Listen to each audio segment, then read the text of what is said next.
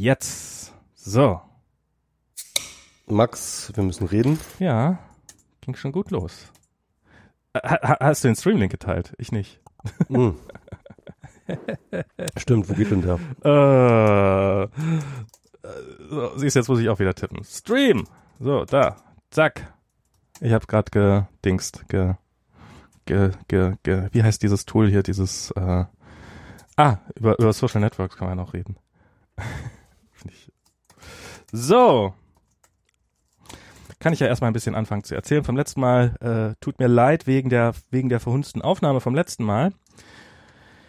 Ähm, ja, ich weiß leider nicht, was ich, also ich habe da, also die, die Aufnahme, die wir gemacht haben, die, die war noch äh, einwandfrei in Ordnung. Ich habe da nochmal reingehört, da war alles okay. Sobald ich das dann bei Auphonic zum Berechnen rauskam, war es, äh, stimmte es nicht mehr. Jetzt haben sich die Jungs von Auphonic da drauf geschmissen ähm, und haben, haben aber gesagt, das kann bei ihnen nicht sein, dass so eine Verschiebung auftritt, weil die halt mit, mit, mit so richtig Soundschnitt gar nichts machen. Ähm, es bleibt ein Mysterium. Ähm, ja, genau. Es bleibt ein Mysterium. Ich hoffe, es tritt nicht, äh, es tritt nicht wieder auf. Und äh, ja, aber das bisher noch nie aufgetreten ist, wenn es nochmal auftritt, dann, dann müssen wir uns halt irgendwas überlegen. Aber aber sag mal, konnten die Phonic-Leute das reproduzieren? Also konntest du denen die gerenderte Datei geben, die noch gerade war und sie schmeißen es selber nochmal rein und sehen, dass es für sich verschiebt? Sie haben also, das nochmal, äh, das, so, so weit äh, weiß ich gar nicht, ob sie das gemacht haben. Also die haben, die haben irgendwie diverse Sachen probiert und äh, hat irgendwie keine Ahnung, was da genau schiefgegangen ist. Ähm, ja, ist halt wie es ist. Ähm, das ist sehr ärgerlich, meine lieben Damen und Herren, und wir hoffen, dass das gleiche Problem nicht dieses Mal auch wieder genau. auftritt. Das muss man sagen, Aber da überlegen. wir die Ursache nicht können, kennen, können wir das jetzt nicht garantieren. Ja, ich, ja. gut. Da es bisher noch nie aufgetreten ist oder noch nie auf, aufgetreten zu sein, zu, gewesen zu sein scheint, äh, gehe ich mal davon aus, dass es auch diesmal gut gehen wird. Noch ein Grund mehr, den Livestream zu hören. Ja, hm, okay. Ähm, ja, den Livestream, wo ist denn der? Ähm, schick doch mal den raus. Irgendwo. Hab ich doch. Hast du schon? Okay, habe ich gar nicht gesehen. Livestream, ach da, okay, das retweete ich mal. So, bam. Retweete das mal. So. Wie ist das Wetter bei euch? Ja, das ist, ähm, das ist äh, wie un, unverändert scheiße. Es hat heute schon wieder den ganzen halben Tag geregnet, fast den ganzen Tag. Ähm, ja, ich war letztens in äh, München, da hat es auch geregnet, obwohl man München ja eigentlich immer so eine wunderschönes, äh, so ein schönes Herbstwetter nachsagt, ja? das ich auch schon erleben durfte. Aber ähm, ich hatte bei meinem München-Besuch dahingehend kein, ähm, kein Glück. Aber es war trotzdem schön. Sehr schön. Was in München? Genau, genau. Und du warst äh, auch weg, ne? Ich war in San Diego. Das ist, äh, das ist diese. Ich kannte die Stadt ausschließlich aus Anchorman Kennst, kennst, Anchorman kennst du, oder? Die, die, den Film. Nee. Ähm, ist, nee. ist ein ganz lustiger Film. Äh, spielt halt in San Diego, ist halt so ein, geht um so ein, um so ein Nachrichtensprecher, der halt so auf den lokal, in den Lokalnachrichten der total angesagte Nachrichtensprecher ist mit den höchsten Einschaltquoten und halt so der kleine Held der Stadt und dann ähm, kommt dann, also spielt in den 80er Jahren das Ganze und dann kommt äh, eine ein, eine neue Mitarbeiterin, die ähm, sich dadurch auszeichnet, dass sie keinen Penis hat und probiert ihm den Job streitig zu machen und ähm, und wie er dann damit nicht klarkommt und sowas. Ist, und das ist eine Komödie. Ist sehr lustig. Ist, muss man mit Freunden gucken. Ist dann, glaube ich, noch lustig. Okay. Und ist die Stadt genauso lustig wie die Komödie? Äh, ich war, ich war, also ich habe mir überhaupt nichts bei gedacht. Wir sind nach San Diego gefahren, weil eine Freundin von Diana, die, die sind, die haben ja am Anfang auch in der Bay Area gewohnt und sind jetzt sind nach San Diego gezogen, schon vor einem Jahr oder so. Und die wollten wir halt so ein bisschen besuchen und so und außerdem noch mal ein bisschen Strandwetter. Und ich habe hab so überhaupt keine großen Erwartungen gehabt. Und ich fand's total nett. Ist eine sehr nette Stadt. Ähm, ist total, also erstmal ist es warm. Man, man kann im Meer baden das war sehr schön. Ähm, und wir hatten da so eine kleine, so ein Airbnb außerhalb von San Diego. Also von San Diego selber habe ich kaum was gesehen. Haben wir, äh, wir waren im Zoo. Der Zoo ist, ist sehr berühmt von San Diego. Ähm, mal gucken, wie oft ich noch San Diego sagen kann. Und der ist auch sehr schick. Ähm, da gab's Koala-Bären, die wir allerdings nur von sehr, sehr großer Entfernung gesehen haben. Wie ich übrigens gelernt habe, zumindest war das da behauptet, ich dachte immer, Koala-Bären wären gar keine Bären. Ähm, sondern dass das irgendwie irgendeine Affenart oder irgendwie sowas wäre, die halt nur Andere zu, Früchte, ne? die halt nur zufälligerweise so aussieht wie genau andere Früchte sind sind halt Nachtschattengewächse, äh, die halt so aussehen wie Beeren, äh, aber in Wirklichkeit halt irgendwas ganz anderes sind. Aber äh, zumindest hat das da ein Schild im Zoo behauptet und dem einem Schild im Zoo von San Diego glaube ich alles, ähm, dass dass dass wohl doch genetische Tests ergeben haben, dass äh, Koalabären wahrscheinlich doch tatsächlich vom Bären abstammen. Ähm, Okay. also mit einem Braunbären und so Das verwandt. sind doch die, auch die, die da mal so in den Bäumen hängen, ne? Und ähm, und äh, die äh, ähm, immer so Eukalyptus essen, ne? Die essen Eukalyptus, äh, sind ähm, sind äh, sind sehr sehr putz also die die wir, wir haben sie ich habe sie also wir haben sie von ganz weit weg gesehen wir waren auch schon also äh, wir waren wir haben ja ein Kleinkind der ist jetzt gerade in so einer bisschen Nervphase und das ist alles, was man mit Kolja gerade macht, dauert ewig und dann war er auch noch krank vor, vor kurzem. Seitdem ist es fast noch ein bisschen schlimmer geworden. Und als wir endlich, endlich dann bei den Koalabären ankommen, weil das natürlich auch so ist, dass man da erstmal durch 328 Seitengänge durch muss, bevor man da überhaupt ankommt, haben wir dann da irgendwo hinten so ein, äh, haben wir so, so, so in der Höhle so einen Koalabären so ein bisschen rumhängen sehen.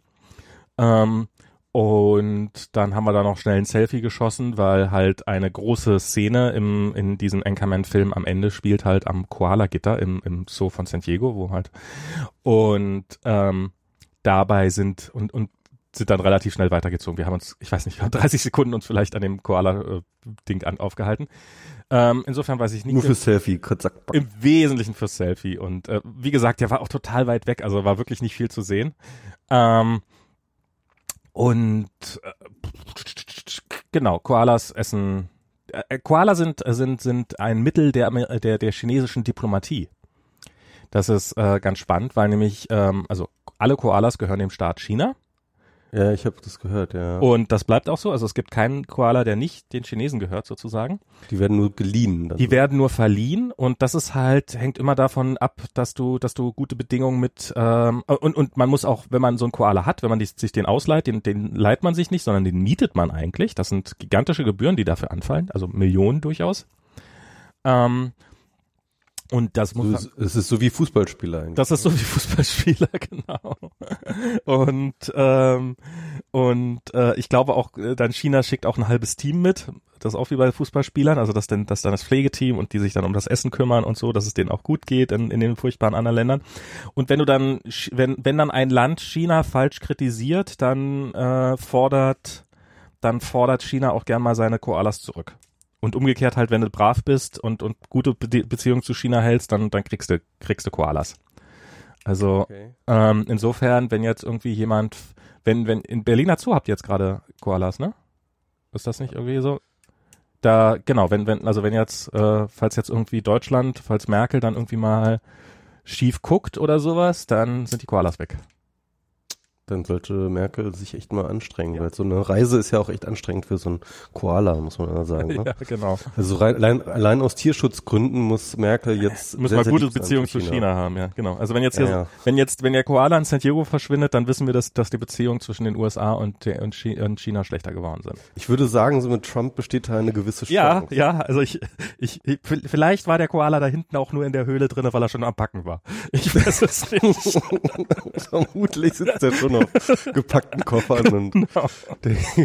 und denkt sich, oh oh, das geht bald wieder in die Heimat jetzt. ja. Dum, dum, dum, dum, dum. Naja, das wollte ich auch mal aussortieren.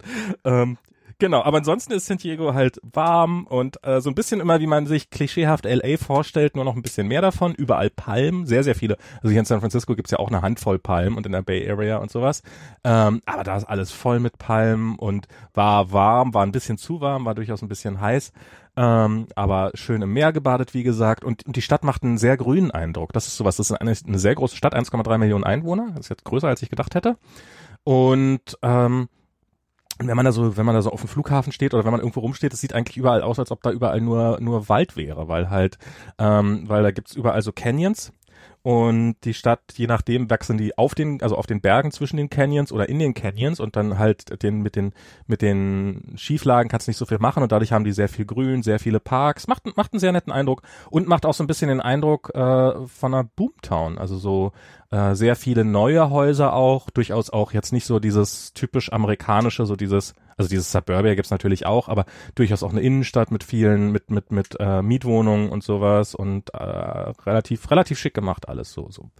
Was ich jetzt nach drei Tagen und ich bin in der Stadt, wir sind in der Stadt nicht einmal aus dem Auto ausgestiegen. Wir sind jetzt am letzten Tag, als wir abgeflogen sind, ist Kolja eingeschlafen im Auto und dadurch, darum sind wir noch ein bisschen durch die Innenstadt gefahren, aber wir konnten nicht aussteigen, konnten ja das Kind nicht im Auto sitzen lassen. Und ähm, darum sind wir da ein bisschen durch die durch Downtown gefahren. Also es ist jetzt nicht so, als ob ich viel gesehen hätte. Aber ähm, ja, hat mir besser gefallen, als ich gedacht hätte, muss ich sagen. War schon nett. Sag mal, ähm, warst du denn jetzt äh, gestern bei der iPhone-Vorstellung? Na, ich war in einem Meetingraum bei Facebook und hab's mir da angeguckt. Ich war nicht da. Ach so, nee. Ich meine, du bist ja praktisch jetzt nebenan, kannst ja eigentlich mehr hinfahren, so, ne, irgendwie. Ja, ich würde bloß nicht reinkommen. Ja, wenn du ein Ticket kaufst, du bist doch, du bist doch immer noch iOS-Entwickler, oder? Ich meine. Ich bin erstens, äh, ich bin zurzeit kein Apple-Developer und zum Zweiten, bloß weil man Apple-Developer ist, darf man da nicht rein. Das ist, das ist für schon. Nee, nee, klar, aber du kannst ja trotzdem, ähm, kannst doch trotzdem eine Karte kaufen, oder? Das, da gibt's, das, ist, das ist, äh, das sind hart begrenzte Plätze und die sind, da werden, da nur für Journalisten. Nur für Journalisten okay. oder wirst du eingeladen. Das ist. Ah, okay, okay. okay. Also I selbst. Didn't know, I didn't know. Ich bin mir sicher, dass selbst die meisten, ich war, also ich kenne, ich habe jetzt von keinem der Apple-Entwickler, Apple-Mitarbeiter, die ich kenne, gehört, dass sie bei der Präsentation dabei waren. Also die haben genauso wahrscheinlich wie ich nur in einem Meetingraum gesessen und sich den Stream angeguckt und dabei Donuts so, gegessen. Sogar, sogar Phil Schiller äh, musste darum bitteln, betteln, dass er mit dabei sein. Genau, wenn, wenn die gerade nicht auf der Bühne sind, müssen die auch schnell wieder raus. Bitte bloß nichts weiter erzählen. darum, darum sind ja. die auch immer so ein bisschen abgehetzt. Ja. Ja, und, und kaufst du dir jetzt das iPhone X? Ich glaube schon. Ich ja. glaube schon, ja, ich, ich glaube schon. Aber ich bin auch, ich bin, äh, ja, Ach, ich finde das schon schick, ja. Ja, ich mach das. Wieso? Mhm. Was ist los? Nö, ja, also ich, ich, ja, also. Es ist teuer. Das ist, das ist mir durchaus bewusst. Das ja. ist, es ist bei mir angekommen, dass es teuer ist. Das habe ich auch durchaus. Wobei man ja auch schon vorher äh, leicht auf 1000 Euro kommen konnte, wenn man ähm, die entsprechenden Features wählt und dann vielleicht noch ein Apple Care draufpackt. Ne? Also ehrlich gesagt, also erstens, also jetzt zu dieser Keynote, äh, zu dieser iPhone-Präsentation. Mhm. Es war die beste iPhone-Präsentation, also technisch die beste iPhone-Präsentation seit Jahren wenn, wenn nicht alles, nicht wirklich alles, alles, alles vorher schon durchgesickert wo, worden wäre, da, also das war, das war so schlimm mit den Spoilern ja leider, dann wäre das ja, so geil gewesen. Vorher bekannt es war wieder, ne? alles vorher bekannt. Es war ja. ja. wirklich bis ins Detail. Ich kann mich nicht erinnern, das dass haben die früher echt besser hingekriegt. Ey. Ich meine, also das, äh, ja. dieses Jahr sind ihnen echt zwei, also im Wesentlichen ist ihnen der gleiche Fehler zweimal passiert und ähm, und und und halt ein sagenhaft schlimmer Fehler. Also das das das der Grund, warum so viele durch waren, so viele so viele Gerüchte waren. Also normalerweise ist das so, dass halt irgendwie aus den Fabriken halt irgendwie was auftaucht und dass dann irgendwelche Rückteile auftauchen und das sind dann teilweise von Prototypen und teilweise sind das dann dann dann weißt es nicht, ob das das echte Gerät wird oder ob das nicht das echte Gerät wird. Ich habe mittlerweile auch gelernt, dass es ähm, also ich habe mal äh, letztes Jahr oder vor zwei Jahren ging mal irgendwie so ein, so, ein, so ein Foto von einem Prototypen rum, der es dann nachher nicht geworden ist wo ich dann irgendwann mal habe ich hat mir äh, habe ich dann irgendwann mal äh, Klick angehört, ja, der war echt. Also den, das war tatsächlich mal ein existierender Prototyp. Und das weißt du dann halt immer nicht. Ob das ist das echt, ist es, da, ist es das, was kommen wird und so weiter und so fort. Da scheint erstaunlich viel noch relativ spät in Flux zu sein. Ähm, ich, ich hätte ja so gedacht, so ein Jahr vorher planen die das und dann, dann ist im Wesentlichen, wenn da, wenn da Prototypen vom Band rollen, dann ist es ähm, dann wahrscheinlich haben die auch mehrere Teams, die dann an verschiedenen Prototypen entwickeln und ähm, dann so untereinander competen ne, vielleicht. Das, das glaube ich nicht. Ich glaube, was, was, also das, ähm, was ich eher glaube, ist, dass halt ein Plan B gemacht wird. Also zum Beispiel eben äh, jetzt bei dem aktuellen beim iPhone X war halt klar, es wird kein, es wird keinen Home-Button haben. Also sitzt ein Team dran und probiert Touch ID hinters Display zu kriegen. Und ein Team sitzt dran und macht dieses, äh, die, dass du gar kein Touch-ID mehr, also gar keinen Fingerabdruck mehr brauchst. Fresseerkennung. Sondern die, die Fresseerkennung und dann hast du noch einen Plan C und der ist äh, Fingerabdrucksensor auf die Rückseite, so wie es wie, so, so wie es die meisten Android-Telefone haben. Und wenn das halt, wenn die Gesichtserkennung, wenn wenn halt äh, hinter das Display geklappt hätte, dann hätten sie es vielleicht hinter das Display gepackt und äh, wenn die Face ID nicht gut genug ist, dann hätten sie halt den Plan C machen müssen und auf die Rückseite. Und was ich was ich gehört habe, also und und ähm, und irgendwo soll es wohl mal, äh, also habe ich jetzt tatsächlich auf irgendeiner, irgendeiner Seite gelesen, aber die, es gab mal so einen Prototypen, wo es so aussah, als ob, also wo eine Aussparung in der Rückseite drin war vom iPhone und ähm, und es so aussah, als ob da der Fingerabdrucksensor reinkam. Und das war wohl auch ein echter Prototyp. Also es gab diesen Prototypen und den gab es auch relativ spät in der in der Phase, wo man eigentlich denkt, ach jetzt ist alles schon in Sack und Tüten. Und ähm, da scheint äh, noch mal relativ spontan oder äh, relativ spät scheinen dann noch die eigentlichen, scheinen dann die Würfel so richtig zu fallen. Aber was jetzt halt das, das große Leak war, war jetzt, dass irgendjemand es geschafft hat, einen internen, also dass, dass Apple hat äh, äh für diesen HomePod, der gestern übrigens in keinem Wort erwähnt worden ist, wenn ich das richtig mitbekommen habe, also dieses, dieser Lautsprecher, mhm. der ja mhm. eigentlich jetzt auch demnächst kommen sollte, ähm, der ist ähm, dafür haben sie intern quasi eine Firmware rausgelassen. Und die haben sie auf einen Public Server gestellt und jemand hat die gefunden, diese Firmware. Mhm. Und diese Firma, weil die nie für den externen, externen Benutzer war, war halt so kompiliert, dass normalerweise kommt, wenn, wenn halt, also was weiß ich, was in den ganzen Beta-Releases, die wir so kriegen, die, die, die, die Entwickler kriegen und sowas, da ist halt einfach, der Code für das nächste Telefon ist einfach rauskompiliert, sodass du da, dass da keine Spuren mehr enthalten sind. Und das war bei der Version nicht der Fall, sondern da war halt in dieser HomePod-Version, war für alle iOS-Geräte und für alle Apple-Geräte quasi, die, die irgendwie mit iOS, also Apple TV und iOS und HomePod und ähm, WatchOS und so, da, der gesamte Code war da in diesem einen riesen Repository drinne oder in dieser diesen diesen einen nee, Repository nicht in dieser einen ZIP-Datei sozusagen und das hat sich halt jemand angeguckt und da waren halt schon mal deutliche Hinweise drauf. So, das war so die die erste Schwachstelle und da muss an mehr als einer Stelle was kaputt gegangen sein. Also dass äh, das, das, das nicht rauskompiliert war, das muss erstmal schief gehen. Also da sind einige Sachen sind da schief gegangen. Und dann, was jetzt, und, und als ob das nicht schlimm genug wäre, war jetzt quasi nochmal kurz vorm Wochenende oder am Wochenende, hat da nochmal jemand, ist da noch eine, ein Golden Master von iOS 11 geleakt. Und und zwar die Version, die, in der dann auch schon die, sozusagen auch schon für das, die neuen iPhones jetzt gedacht ist. Und das hat jemand geschafft, dann auf einem alten, also auf einem alten iPhone zu installieren, ist gar kein Problem. Das ist, dafür ist es ja auch gedacht. Aber dann sozusagen durch äh, das so zurecht gehackt, die ganzen, die ganzen Apps, dass sie glaubten, auf einem, auf einem iPhone der nächsten Generation zu arbeiten. Und dadurch hatten die dann, haben die es geschafft, dann ähm, Sachen eben User Interfaces zu sehen und auch die ganzen Namen zu sehen und Sachen auszuprobieren und so dieses ganze Zeug. Deswegen wussten sie, dass es iPhone X heißt. Deswegen, deswegen wussten sie, dass es iPhone X heißt. Deswegen wussten sie, wie Face ID aussieht. Das, da, da war eigentlich alles klar. Das war wirklich, also da, da kam nicht mehr viel. Da war noch der Preis geheim. Äh, oder, ich glaube auch die, auch diese, diese ähm, Edge-to-Edge-Display war auch schon äh, äh, geleakt, ne? Dass es ein Edge-to-Edge-Display haben würden würde. Äh, ja, das war, das war, also das war erstens schon relativ früh äh, in der Gerüchteküche, dass das passieren würde, nämlich dass es ähm, da, dann, dann sind eben Prototypen Gehäuserückseiten aufgetaucht, wo man dann halt immer so, Hä? ja, sieht schon gut aus, aber man weiß es halt nie, ist es das echte oder nicht.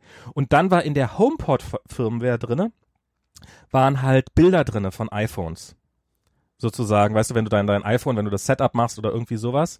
Und da haben sie dann halt das iPhone, haben sie dann so, so, ein, so ein, hey, da fehlt der Home-Button, das sieht, das sieht aus wie diese Prototypen, die wir gesehen haben. Und das war bis in die Vermessung, also bis, dass die Proportionen stimmten und sowas, war das absolut perfekt. Und damit hattest du die Bestätigung, dass Apple intern das irgendwie als Bild verteilt. Das hätte natürlich immer noch so sein können, dass die, ähm, dass sie das nur faken und, oder dass es in letzter Sekunde zurückgezogen wird oder weiß der Teufel was. Ähm,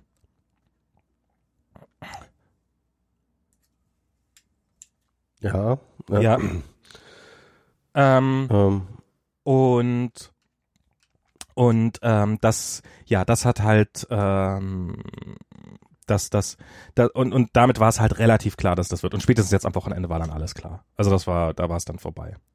Ja, ähm, also ich glaube, ich werde mir das iPhone X nicht holen. Ich, ich will das ganz kurz kontextualisieren mit meiner momentanen äh, iPhone-Situation. Ich hatte ja das ähm, iPhone 6 gekauft ähm, und ganz ehrlich, es war kein ähm, es war so ein Kauf dann aus der Notwendigkeit heraus, weil das andere Telefon war so kaputt und so alt, dass es irgendwie, es musste ein neues her und dann war halt irgendwie das iPhone 6S und das habe ich dann halt einfach genommen, weil das dann halt das aktuelle Telefon ist. Und ich muss sagen, das war das allererste Telefon, das ich nie geliebt habe. Es war kein Liebeskauf und es wurde auch nie eine Liebe. Ich habe es immer es ist funktioniert, das ist okay, aber es ja. ist halt nie, es ist irgendwie, es ist, ich finde es ich finde es designmäßig irgendwie langweilig. Ich finde äh, die Akkulaufzeit äh, scheiße. Ich ähm, äh, die Größe ist auch nicht so geil. Ähm, danach, kurz danach kam dann ja das SE raus und da habe ich mich ein bisschen geärgert, weil ich glaube, das SE wäre, wäre mir sehr viel lieber gewesen. Aber jetzt hatte ich das iPhone 6S halt schon mhm. gekauft.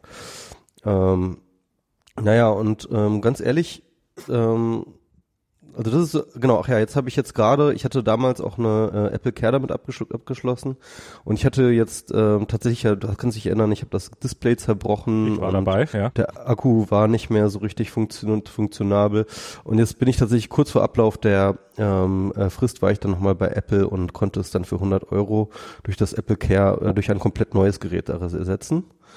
Ähm, was eine gute Sache ist, ja, also ich habe jetzt sozusagen wieder ein jetzt mittlerweile einen Monat altes äh, Gerät und äh, das macht mich sehr froh, weil die Akkulaufzeit jetzt doch deutlich wieder verbessert ist und ähm, ich jetzt theoretisch wieder damit zwei Jahre unterwegs sein könnte. Aber wie gesagt, so richtig Liebe ist es nicht. Und jetzt habe ich dann doch irgendwie ähm, mit sehr hohem Interesse diese Keynote erwartet, weil ich dachte, vielleicht, wenn jetzt das X total geil wird, oder das 8er vielleicht sogar auch, oder? Wie auch immer, jedenfalls irgendwie eins der Telefone total geil ist und mich richtig anmacht, ob ich dann nicht vielleicht trotzdem wechsle und das ja doch relativ neue Gerät ähm, äh, irgendwie nochmal für einen okayen Preis verticke, ähm, um mir das dann so zu finanzieren.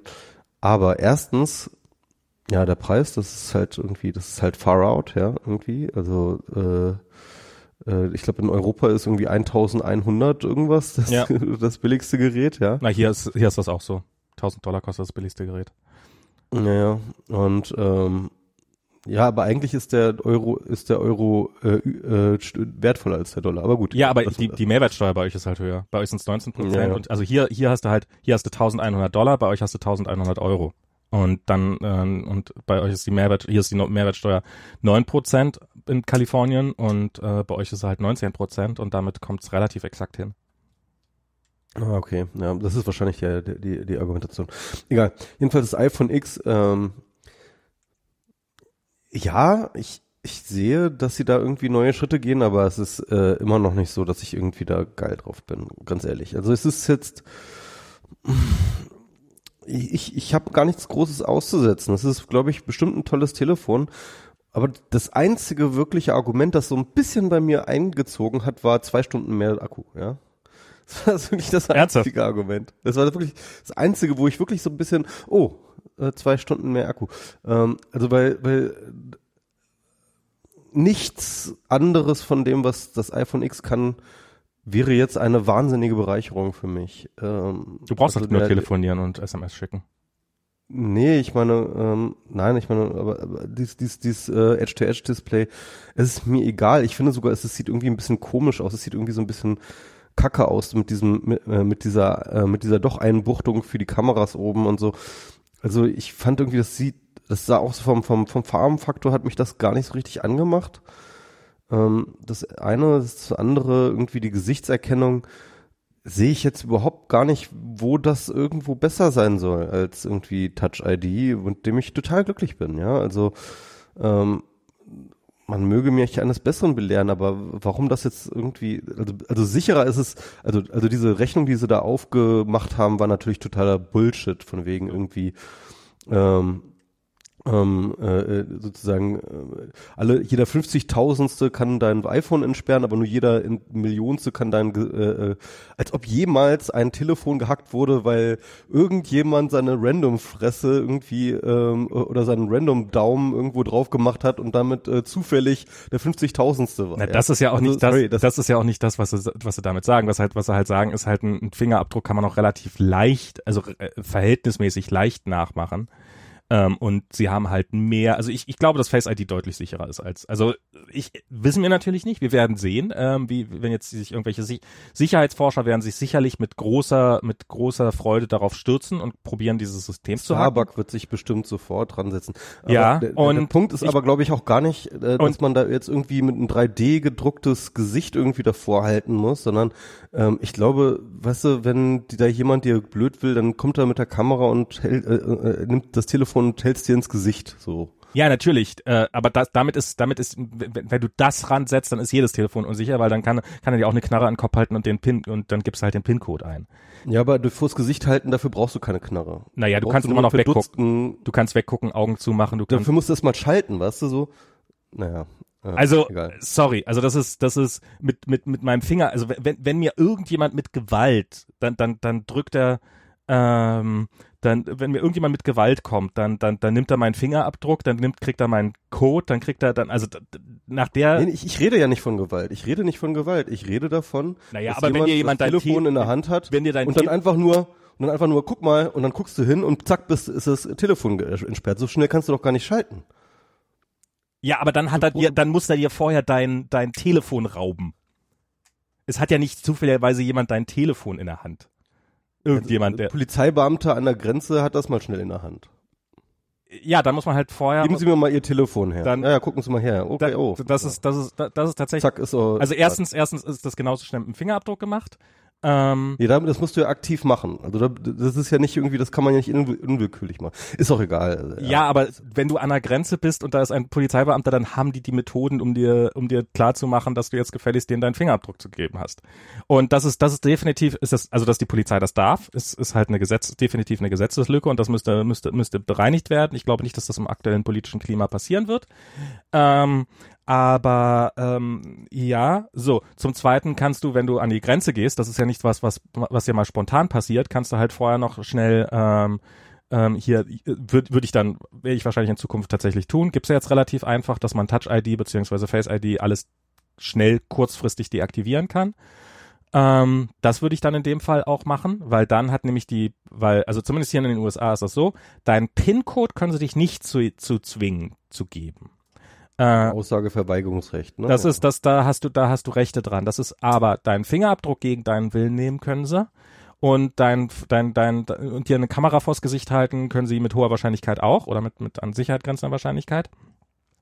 Das heißt also, es gibt jetzt bei iOS 11, wenn das dann kommt, gibt es sowas, wenn man fünfmal schnell mal hintereinander den Lock-Button drückt, dann geht das iPhone in einen Emergency Mode. Ähm, und in diesem Emergency Mode wird erstmal äh, Touch ID und dieses Face ID abgeschaltet. Also wenn du, wenn du an eine Grenze gehst, wo du befürchtest, dass irgendein, irgendein, irgendein Grenzbeamter dir Böses will, dann fünfmal kann man, kann man auch, ich glaube, die Bewegung ist durchaus bewusst so gemacht, dass man sie auch mal eben in der Hosentasche machen kann, ohne dass es jemand mitkriegt.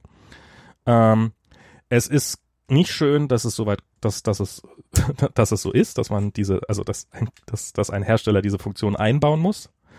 Ähm, aber wir haben sie. Also das ist was, also ich, ich, ich Ich will auch gar nicht drum rumreiten. Meinetwegen ist es genauso sicher oder vielleicht sogar sicherer, ähm, aber es ist definitiv nicht mehr convenient, oder? Also, oder siehst du das anders? Ähm, ich finde, also Touch ID ist extrem convenient. Ich kann mir vorstellen, Eben, ja. ich kann mir vorstellen, dass Face, dass dieses, aber der Grund, warum sie das gemacht haben, ist in erster Linie nicht, weil sie, ähm, weil sie, äh, weil, weil, weil sie glaubten, ein besseres Prinzip zu brauchen. Äh, da, da stimme ich mit dir total überein, sondern weil sie diesen Home-Button wegkriegen wollten. Das ist der Grund, warum, warum das weggefallen ist, weil sie halt diesen Platz haben wollten. Und ähm, um ihn, um ihn besser nutzen zu können.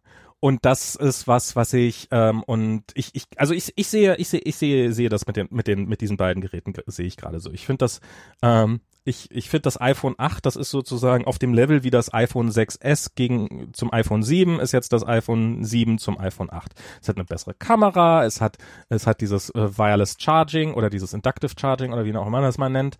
Ähm, Stimmt, das ist auch ganz nett, ja. das ist, das ist ein nettes Feature. Es äh, hat ein, also was ich, ich habe es ja selber noch nicht gesehen, in der Hand gehalten, aber ich habe äh, die, die, die, es wird schon sehr von geschwärmt von dem Design und das iPhone 7 war ja schon sehr schick. Also ich fand das iPhone 6, 6 und 6S fand ich auch mal ziemlich hässlich, ehrlich gesagt. Ähm, das iPhone 7 finde ich meins nach wie vor ziemlich schick. Ähm, mal gucken, das iPhone 8 scheint ja noch ein Zacken schöner zu sein. Ähm, so, also es ist so ein, ist so ein, ja, so, so, so, so ein Update halt. Wie, wie Ja. was, was soll da, was soll da auch großartig noch dazukommen, so von einem Jahr zum anderen?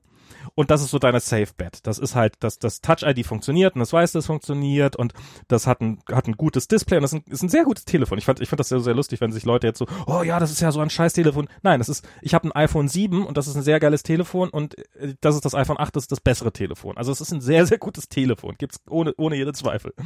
Und und dann haben sie halt nochmal dieses iPhone X oder iPhone X da draufgelegt, ähm, was halt ähm, die, diese Technologien bringt, die sie halt offensichtlich noch nicht in Masse produ- in richtiger, richtiger, also in iPhone-Masse produzieren können.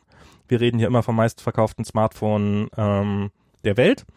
Und darum müssen sie jetzt, da machen sie das iPhone X und das hatte halt ein OLED-Display, was sie halt noch nicht so können in, in Masse, was wahrscheinlich auch, wo sie, wo sie auch politische Probleme haben, weil die einzigen, die OLED-Displays gut herstellen können, ist Samsung und wir wissen, dass Samsung Apple nicht sonderlich mag.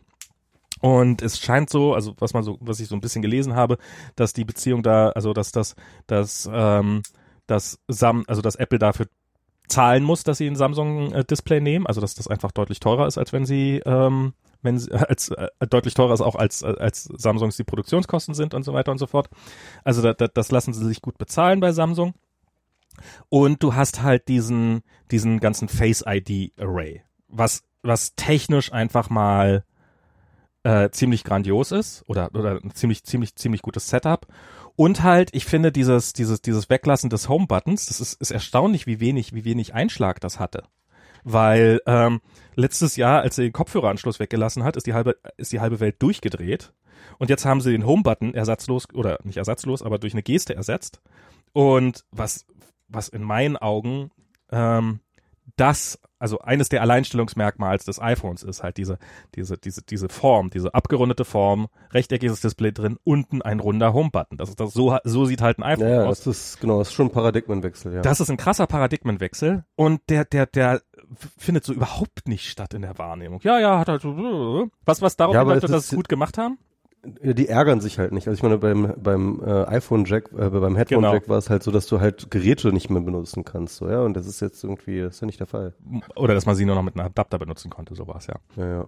Ähm, ja, ähm, also die Leute, ja, aber ich finde es trotzdem, ich finde es trotzdem erstaunlich, dass das, äh, dass, also ja, äh, also dass die Leute ihren Headphone Jack vermissen. Ähm, also dieses, es gibt so ein Video von jemandem, der sich bei einem iPhone 7 selber einen, einen Headphone Jack nachgerüstet Ich habe hat. davon gehört, ja. Das ist hab ich, großartiges Video. Also wenn man so ein bisschen, so, so ein bisschen, Sehr nerdig, ja. Ja, es ist auch, ist auch, ist auch cool. Der hat auch ein anderes, wo er sich ein iPhone 6 oder 6S selber gebaut hat. Und Selber gebaut. Okay. Ja, ja, genau, aus Teilen selber gebaut. Und das ist halt, du kriegst auch mit, wie so Shenzhen funktioniert und wie diese ganze, wie diese ganze Startup-Szene funktioniert und wie das halt irgendwie so ein, ähm, wie das so ein, wie das so ein, äh, wie, wie das so ein totaler, äh, totaler, äh, äh, ja, also so ein, so ein totaler, wie, wie das so eine andere Welt ist. Also es kommt halt so einem so vor wie, ich weiß nicht, wenn ich irgendwie so Star Wars, so die, ich erinnere mich noch an so diese Star Wars, diese, diese, diese schlechten, diese, wo, wo da der kleine Anakin Skywalker da auf dieser, ähm, auf diesem Planeten da gewohnt hat und da sein, in seiner Freizeit einen Roboter gebaut hat aus, äh, aus Schrott sozusagen.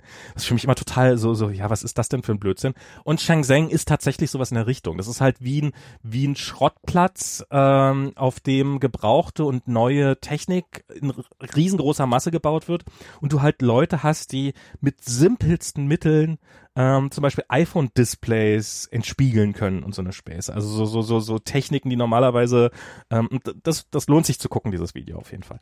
Ähm, und der hat sich selber, der hat sich selber dann beim iPhone 7 auch ein, ein Headphone-Jack nachgerüstet in, in Kleinstarbeit, was ich äh, ziemlich große Aktion. Mm, Schick mir bei der Gelegenheit mal den Link dazu. Ähm, Und ja, und die, dieser Homebutton und ähm, ja, ähm, genau. Und das, das, das ist schon, das finde ich schon, ich finde dies, dieses, ich, also ich fand die, diese ganze Präsentation gestern ziemlich, ziemlich groß und unterhaltsam. Also das war, Ich hatte im Vorfeld, nachdem ich diese ganzen Gerüchte dann auch schon gehört hatte, ähm, hatte ich äh, tatsächlich eine Erwartung, ähm, die, wo ich so ein bisschen enttäuscht bin, dass Apple die nicht durchgesetzt hat oder so. Weil ähm, wenn man sich die verschiedenen Innovationen anschaut, also schon mit dem iPhone 7 ne, haben sie ja irgendwie dieses zumindest spritzfeste Design geschaffen, ne, irgendwie dadurch, äh, dass sie äh, Sachen weggelassen haben. Also unter anderem den, äh, den, den Headphone-Jack, ja, das ist eine Möglichkeit, dass da Wasser eindringt, ist der Headphone-Jack gewesen, das haben sie halt eliminiert. Ja, hätte man auch anders ähm, machen können, aber okay. Hm? Ja, aber, aber zum Beispiel, das ist so, glaube ich, auch eine der Designentscheidungen deswegen gewesen. Ähm, jedenfalls, ähm, was ich und, und wo jetzt eben angekündigt war, dass das Ding irgendwie durch Induktion ladbar ist, ja? ja. Und wo jetzt auch noch angekündigt wurde, dass halt mit dem Home-Button auch noch irgendwie einer der wesentlichsten Buttons rausgenommen wird, ja. Da hätte ich jetzt gedacht, okay, wenn sie jetzt wirklich konsequent wären, dann würden sie äh, das äh, den, den Lightning-Port we weglassen, ja. Dann würden sie einfach komplett so einen Monolithen verkaufen, wo nichts mehr reinsteckbar ist. Ja, aber ja, wo halt kein Eingang mehr ist. Aber den Lightning Port kannst du noch nicht weglassen. Zum einen, zum einen kannst du über dieses, über dieses Inductive Charging, das ist halt deutlich langsamer als normales Laden. Also das, ja. das will man gar nicht in allen Situationen haben, sondern nur manchmal. Ähm, zum anderen, äh, Entwickler müssen mit dem Telefon auch entwickeln können, Leute müssen ihre Backups machen können mit den Daten. Also das, das, das geht ja auch, das muss ja, das, das musst du Hätten erst. Sie das halt irgendwie über, keine Ahnung, ihr Airplay-Protokoll oder etwas ähnliches ähm, irgendwie das ist da auch in Xcode, so Wireless-Standard für machen. Ich glaube in Xcode, in der neuesten Xcode-Version, wenn ich mich recht erinnere, was da bei der bei der Keynote kam, bei der WWDC-Keynote, ähm, kannst du auch über WLAN das machen, aber das, das ist halt, das, das braucht halt alles ein paar Jahre. Und im Augenblick, ähm, ja, wozu? Also Was, ich würde, das wäre sehr, sehr konsequent gewesen. Es wäre so, so Apple-like gewesen, weißt du, so, zack, hier, das ja, ist unser neues, neues Paradigma, es gibt nichts mehr zum Einstecken, es ist alles wireless. Das ist, ich glaube, das wird, wahrscheinlich wird das auch kommen, aber ich, ich hoffe, sie warten damit, bis sie soweit sind und machen das nicht aus Prinzip schon vorher. Und eben dein Telefon vernünftig laden will man auch in Zukunft. Also das ist, äh, das ist ein wichtiger Punkt, weil wenn du irgendwie wenn, wenn du dein Telefon nicht mal eben in einer halben Stunde halb voll laden kannst oder sowas, dann hast du ein Problem. Und wenn diese Technologie soweit ist, dass das Inductive Charging soweit funktioniert und äh, so gut ist und sowas, was, was ich ja eher traurig finde, dass es nach wie vor kein, also dass auch das iPhone X oder iPhone X kein USB-C hat, ähm, sondern immer ja. noch einen Lightning-Port. Mhm.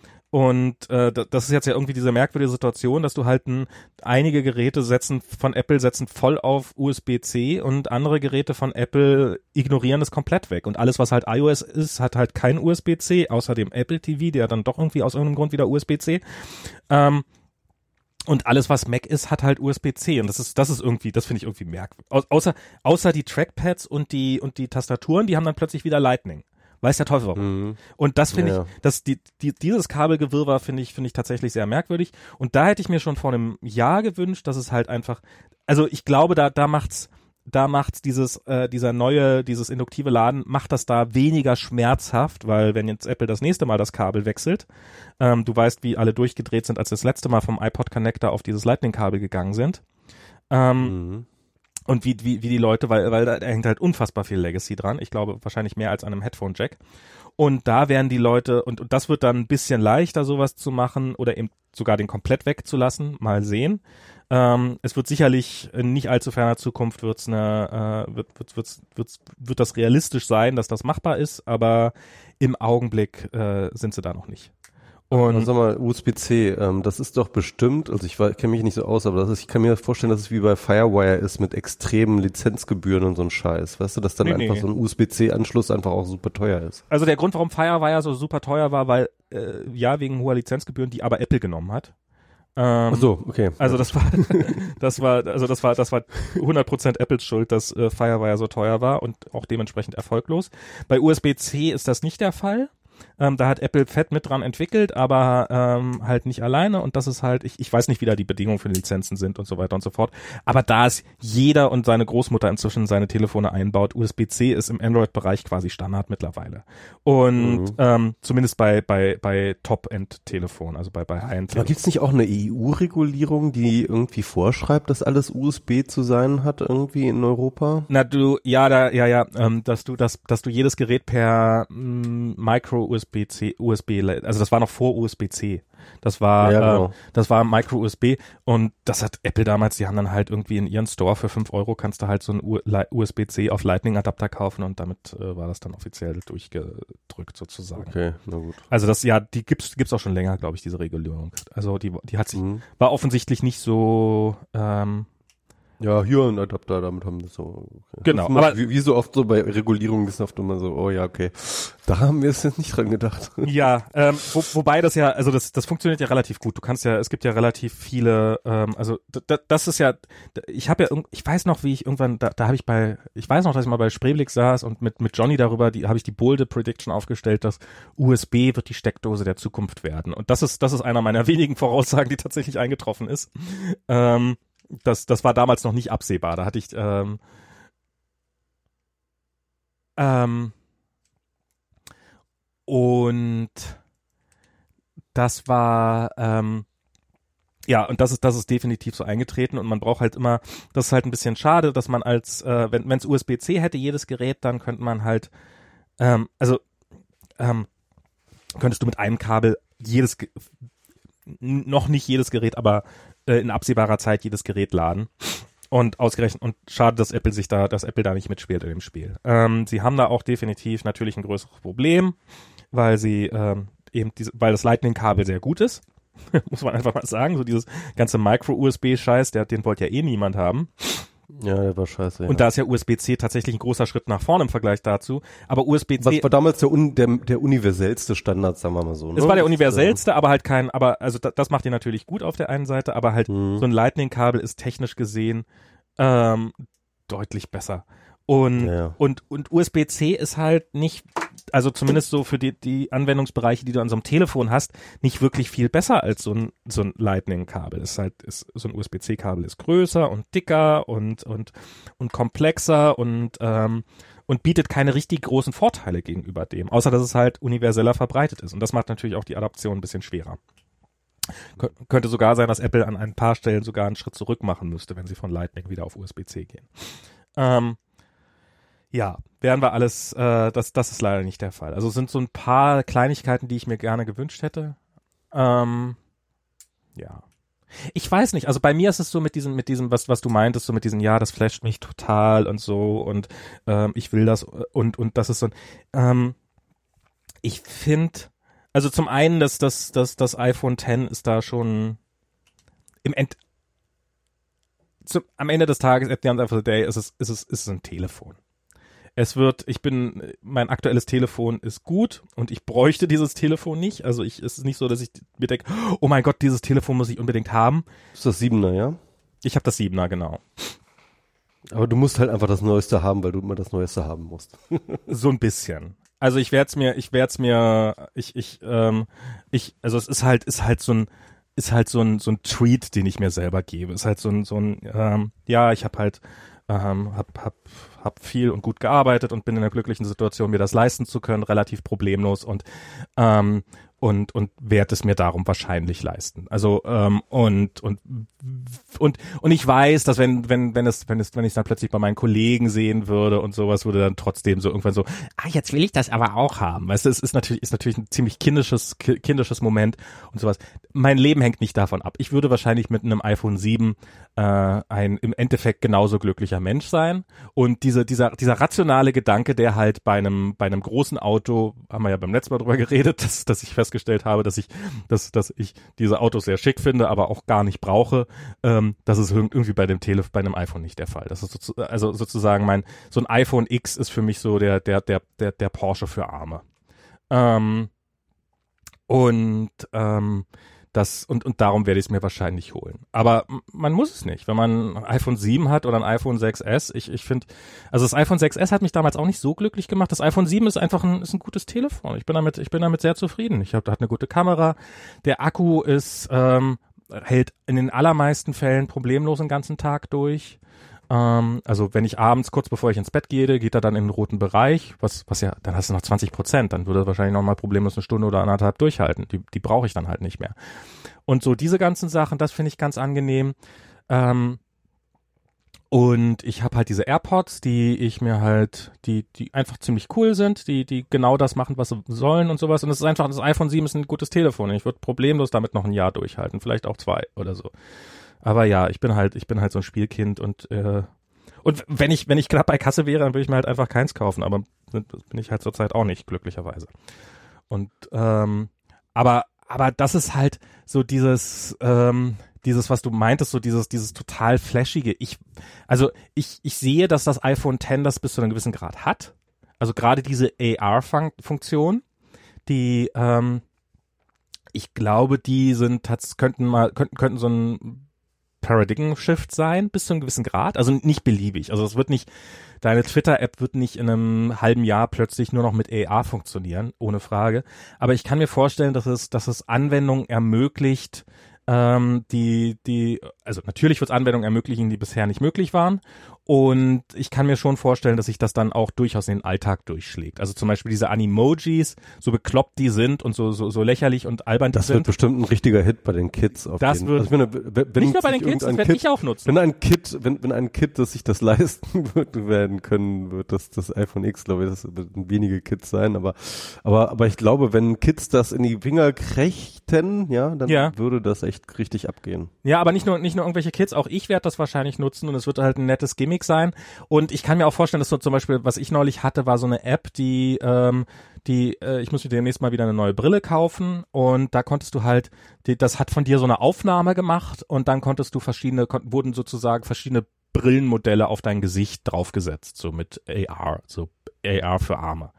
Und das wird jetzt mit, mit, diesen, mit diesem AR-Kit, was in iOS 11 dabei wird, wird das relativ trivial sein, so eine Anwendung zu bauen. Wo du halt, du guckst in die Kamera und siehst in dem Spiegel, der da drinnen ist, siehst du dich selber mit dieser Brille drauf und kannst halt diese Brille mal ausprobieren, ohne deine Wohnung zu verlassen.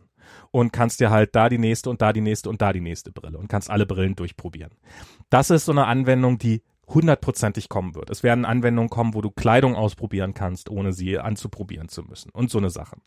Das wird ähm, oder eben, äh, was es ja schon massenhaft gibt, haben wir also so Vermessungs-App, dass du deine Wohnung vermessen kannst, äh, weil weil die ähm, weil die Genauigkeit äh, von diesem AR-Kit sehr hoch ist. Aber was halt an AR-Kit, ja, das neue iPhone hat halt, oder die neuen iPhones haben halt äh, das eine, die, die Kameras sind halt irgendwie ein bisschen präziser eingesetzt, damit das, damit das AR-Kit richtig gut funktioniert. Und äh, die Vorderseite, die Selfie-Kamera ist sogar, hat diese, hat ja diesen halben Array an ich meine, da steckt, steckt so eine halbe äh, Kinect drin. Also die könnten, die könnten auch Handgesten erkennen über, über diese Hardware und sowas. Also das, das, das, diese Hardware, die da drin steckt, die wird noch sonst was ermöglichen.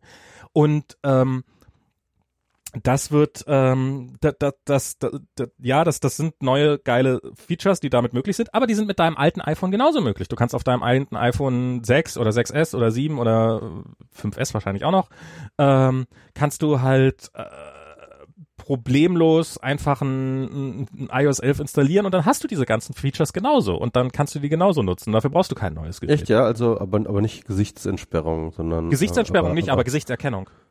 Gesichtserkennung schon, ne? Aber ich meine, der Punkt ist ja, dass sie dort mit diesem AR-Kit, also beziehungsweise auch diesem Selfie-Mode und diesem ganzen Kram, dass sie da, glaube ich, auch teilweise die gleiche Technologie, also dieses Punkte, äh, sie projizieren ja beim Punkt, äh, an einem bestimmten Punkt auch so, so, so Punkte auf dein Gesicht, um so eine 3D ähm, äh, irgendwie zu generieren, ne?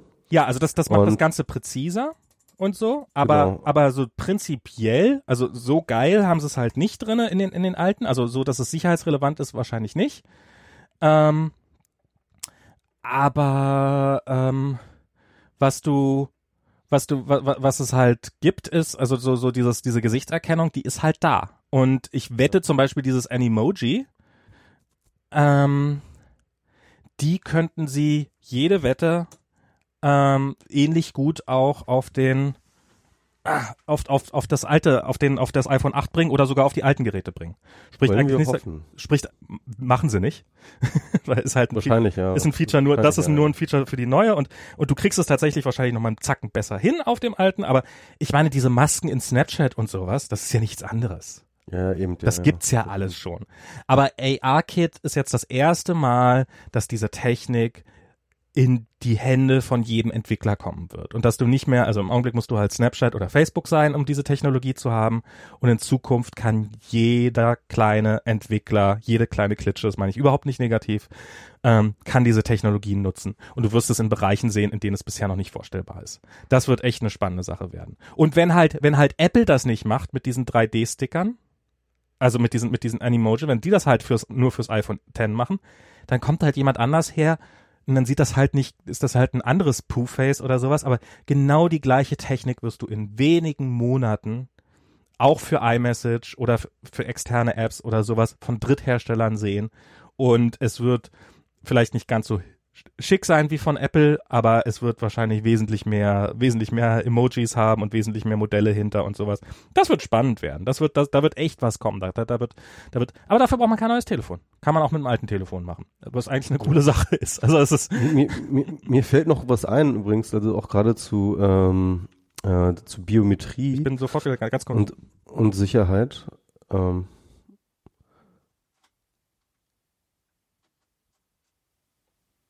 Moment, ähm, ja. Ähm, ich weiß nicht, ob du mich da hörst, aber ich äh, sag, ich rede es einfach mal. Und zwar ähm, gab es denn diese äh, diese Nachricht, dass Leute ähm, durch äh, Ultraschall ähm, Ultraschallbefehle, die sie Siri gegeben haben, konnten sie so ein bisschen iPhone hacken. Ne? Also das heißt, mit Siri kommunizieren und Siri Dinge tun lassen, ohne dass der Nutzer es ähm, merkt, ja? indem sie sozusagen in einer nicht hörbaren Frequenz mit Siri reden konnten. Und im Endeffekt ist das ja Hat auch das auch ein, mit Siri äh, funktioniert? Ja, ja, genau, mit Siri war das vor allem. Okay. Ähm, und äh, das, ist, das ist interessant, also weil, weil ähm, ich glaube ja, dass ähm, der Effort auch von Apple daran gehen wird, dass ähm, Siri-Kommandos auch personalisiert, also dass, dass, dass, dass Siri dich deine und deine Stimme erkennt. Weil das ist Das eigentlich wäre jetzt schon der Fall. Eine, genau, das wäre ja eigentlich dann auch, äh, da wäre dann ja auch sozusagen eine, eine Form von Sicherheitsmöglichkeit drin. Ich glaube, momentan ist es nicht, dass sie, dass sie die, dass sie verweigert, wenn sie deine Stimme nicht erkennt. Doch. Ist es so? Wenn du Hey Siri sagst zu einem Gerät, was nicht dein Gerät ist, dann wird es einfach nicht reagieren. Du musst es auf deine Stimme personalisieren. Also nicht Siri generell. Wäre Wenn, mir neu, aber gut. ne, ne, es ist doch so, wenn du dieses Hey Siri aktivierst, dann musst du es ein paar Mal rein sagen. Ähm, wo ist das? Siri, ich weiß, hast du es eingeschaltet überhaupt? Das, ähm, Ich glaube, ich habe, ich weiß nicht. Hey Siri. Oh ja, doch, habe ich eingeschaltet. okay, dann hast, Ähm, dann hast du es mal trainiert mit deiner, schlafen. dann hast du es mal trainiert mit deiner Stimme. Ähm, Ich schlafe nie, Michael, sagt es. Na gut. Ist auch ähm, egal. Und ja, das ist, ähm, aber ähm, ja, das ist, das ist, ähm, ähm, also das, das, das, das wundert mich ein bisschen. Die, die, die, wenn du, wenn du diesen, wenn du den Knopf gedrückt hältst, dieses, den, Mhm. den Home-Button gedrückt hältst, das ist nicht mehr auf deine Stimme personalisiert. Dann, dann kann jeder sprechen. Aber dieses Hey Siri, dass man einmal so quer durch den Raum brüllen kann, ähm, das ist tatsächlich ausschließlich für, ähm, das ist tatsächlich ausschließlich für, für, ähm, für, für, für, für, für, für dich selber gemacht. Also das kannst nur du belegen. Aber das ist, das, Also ich habe hier auf jeden Fall diesen Artikel bei The Verge. Inaudible ultrasound commands can be used to secretly control Siri, Alexa and Google Now. Ja, aber das sagt ja nicht, dass sie das auch dieses Hey Siri hinkriegen. Ach so, okay, das, ja, ja. Also das heißt, du musst erst äh, die Sprachfunktion aktiviert kriegen und dann. Okay. Ja, also ich, ich, ich weiß es nicht. Vielleicht, vielleicht haben sie dafür auch irgendeinen Trick, vielleicht haben sie es auch irgendwie ausgehebelt, ich weiß es nicht. Also mit, mit äh, Alexa gab es ja, es gab ja schon diese, diese harmlosen Tricks, was weiß ich was, das irgendwie NPR hat einen Bericht darüber gemacht, dass man dass man remote die die ähm, die die Heizung steuern kann, einfach über Radioprogramm und haben das dann mal vorgeführt und wollten das eigentlich gar nicht vorführen, haben es versehentlich vorgeführt sozusagen und hat dann dazu geführt, dass Leute halt, die bei denen zufälligerweise das lief, weil Alexa halt auf jeden hört sozusagen und und dass dann plötzlich die Heizung sich verstellt hat. Es gab auch mal, glaube ich, so eine Burger King Werbung, die einfach äh, Google, die gesagt hat, hey Google, und dann halt äh, eine Suche nach dem entsprechenden Burger gestartet hat. Mhm. Ja, ich habe auch irgendwie sowas. Ähm, also es gab schon so ein paar Sachen in der Richtung. Ich Ja, glaube. aber das Unhörbare, das fand ich halt interessant, also Ja. dass es halt mit Ultrasounds funktioniert.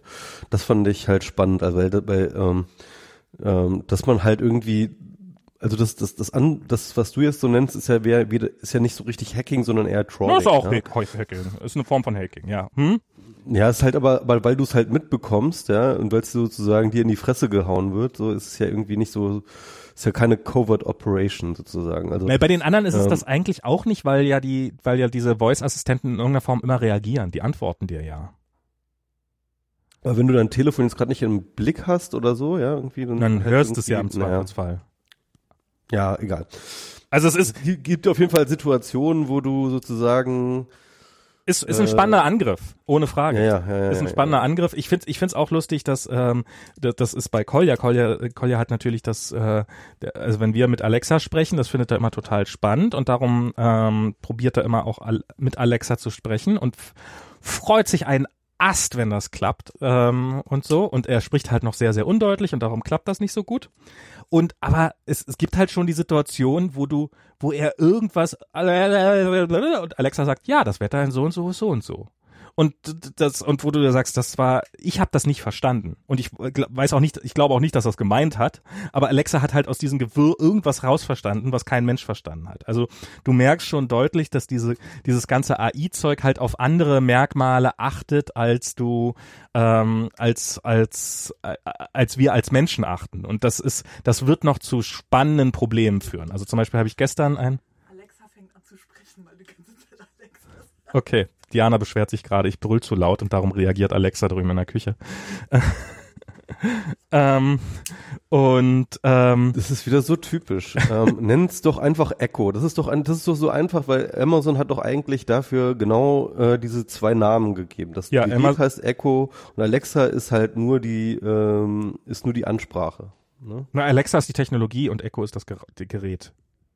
Ja, oder so. Ja, aber auf jeden Fall ähm, kannst du sozusagen, indem du einfach Echo referenzierst, öffentlich, kannst du damit ausschließen, okay, dass Alexa mein Echo Dot Black äh, ist in der äh, so egal, was wo wollte ich jetzt gerade stehen? Genau und und was ich gestern halt gelesen habe, war so ein Artikel darüber, der ähm, dass dass sich diese also so eine Klassifizierung, die so ähm, die Fotos erkennt und erkennt, was auf Fotos drauf ist und das auch sehr gut kann, dass die sich teilweise sehr simpel austricksen lässt, indem man einfach so ein leichtes Rauschpattern drüber legt, was du mit als Mensch gar nicht wahrnimmst, dass da ein Rauschpattern drüber ist, das filterst du einfach raus und das reicht aus, um so eine AI so zu verwirren, dass sie was komplett anderes sieht, als sie sieht.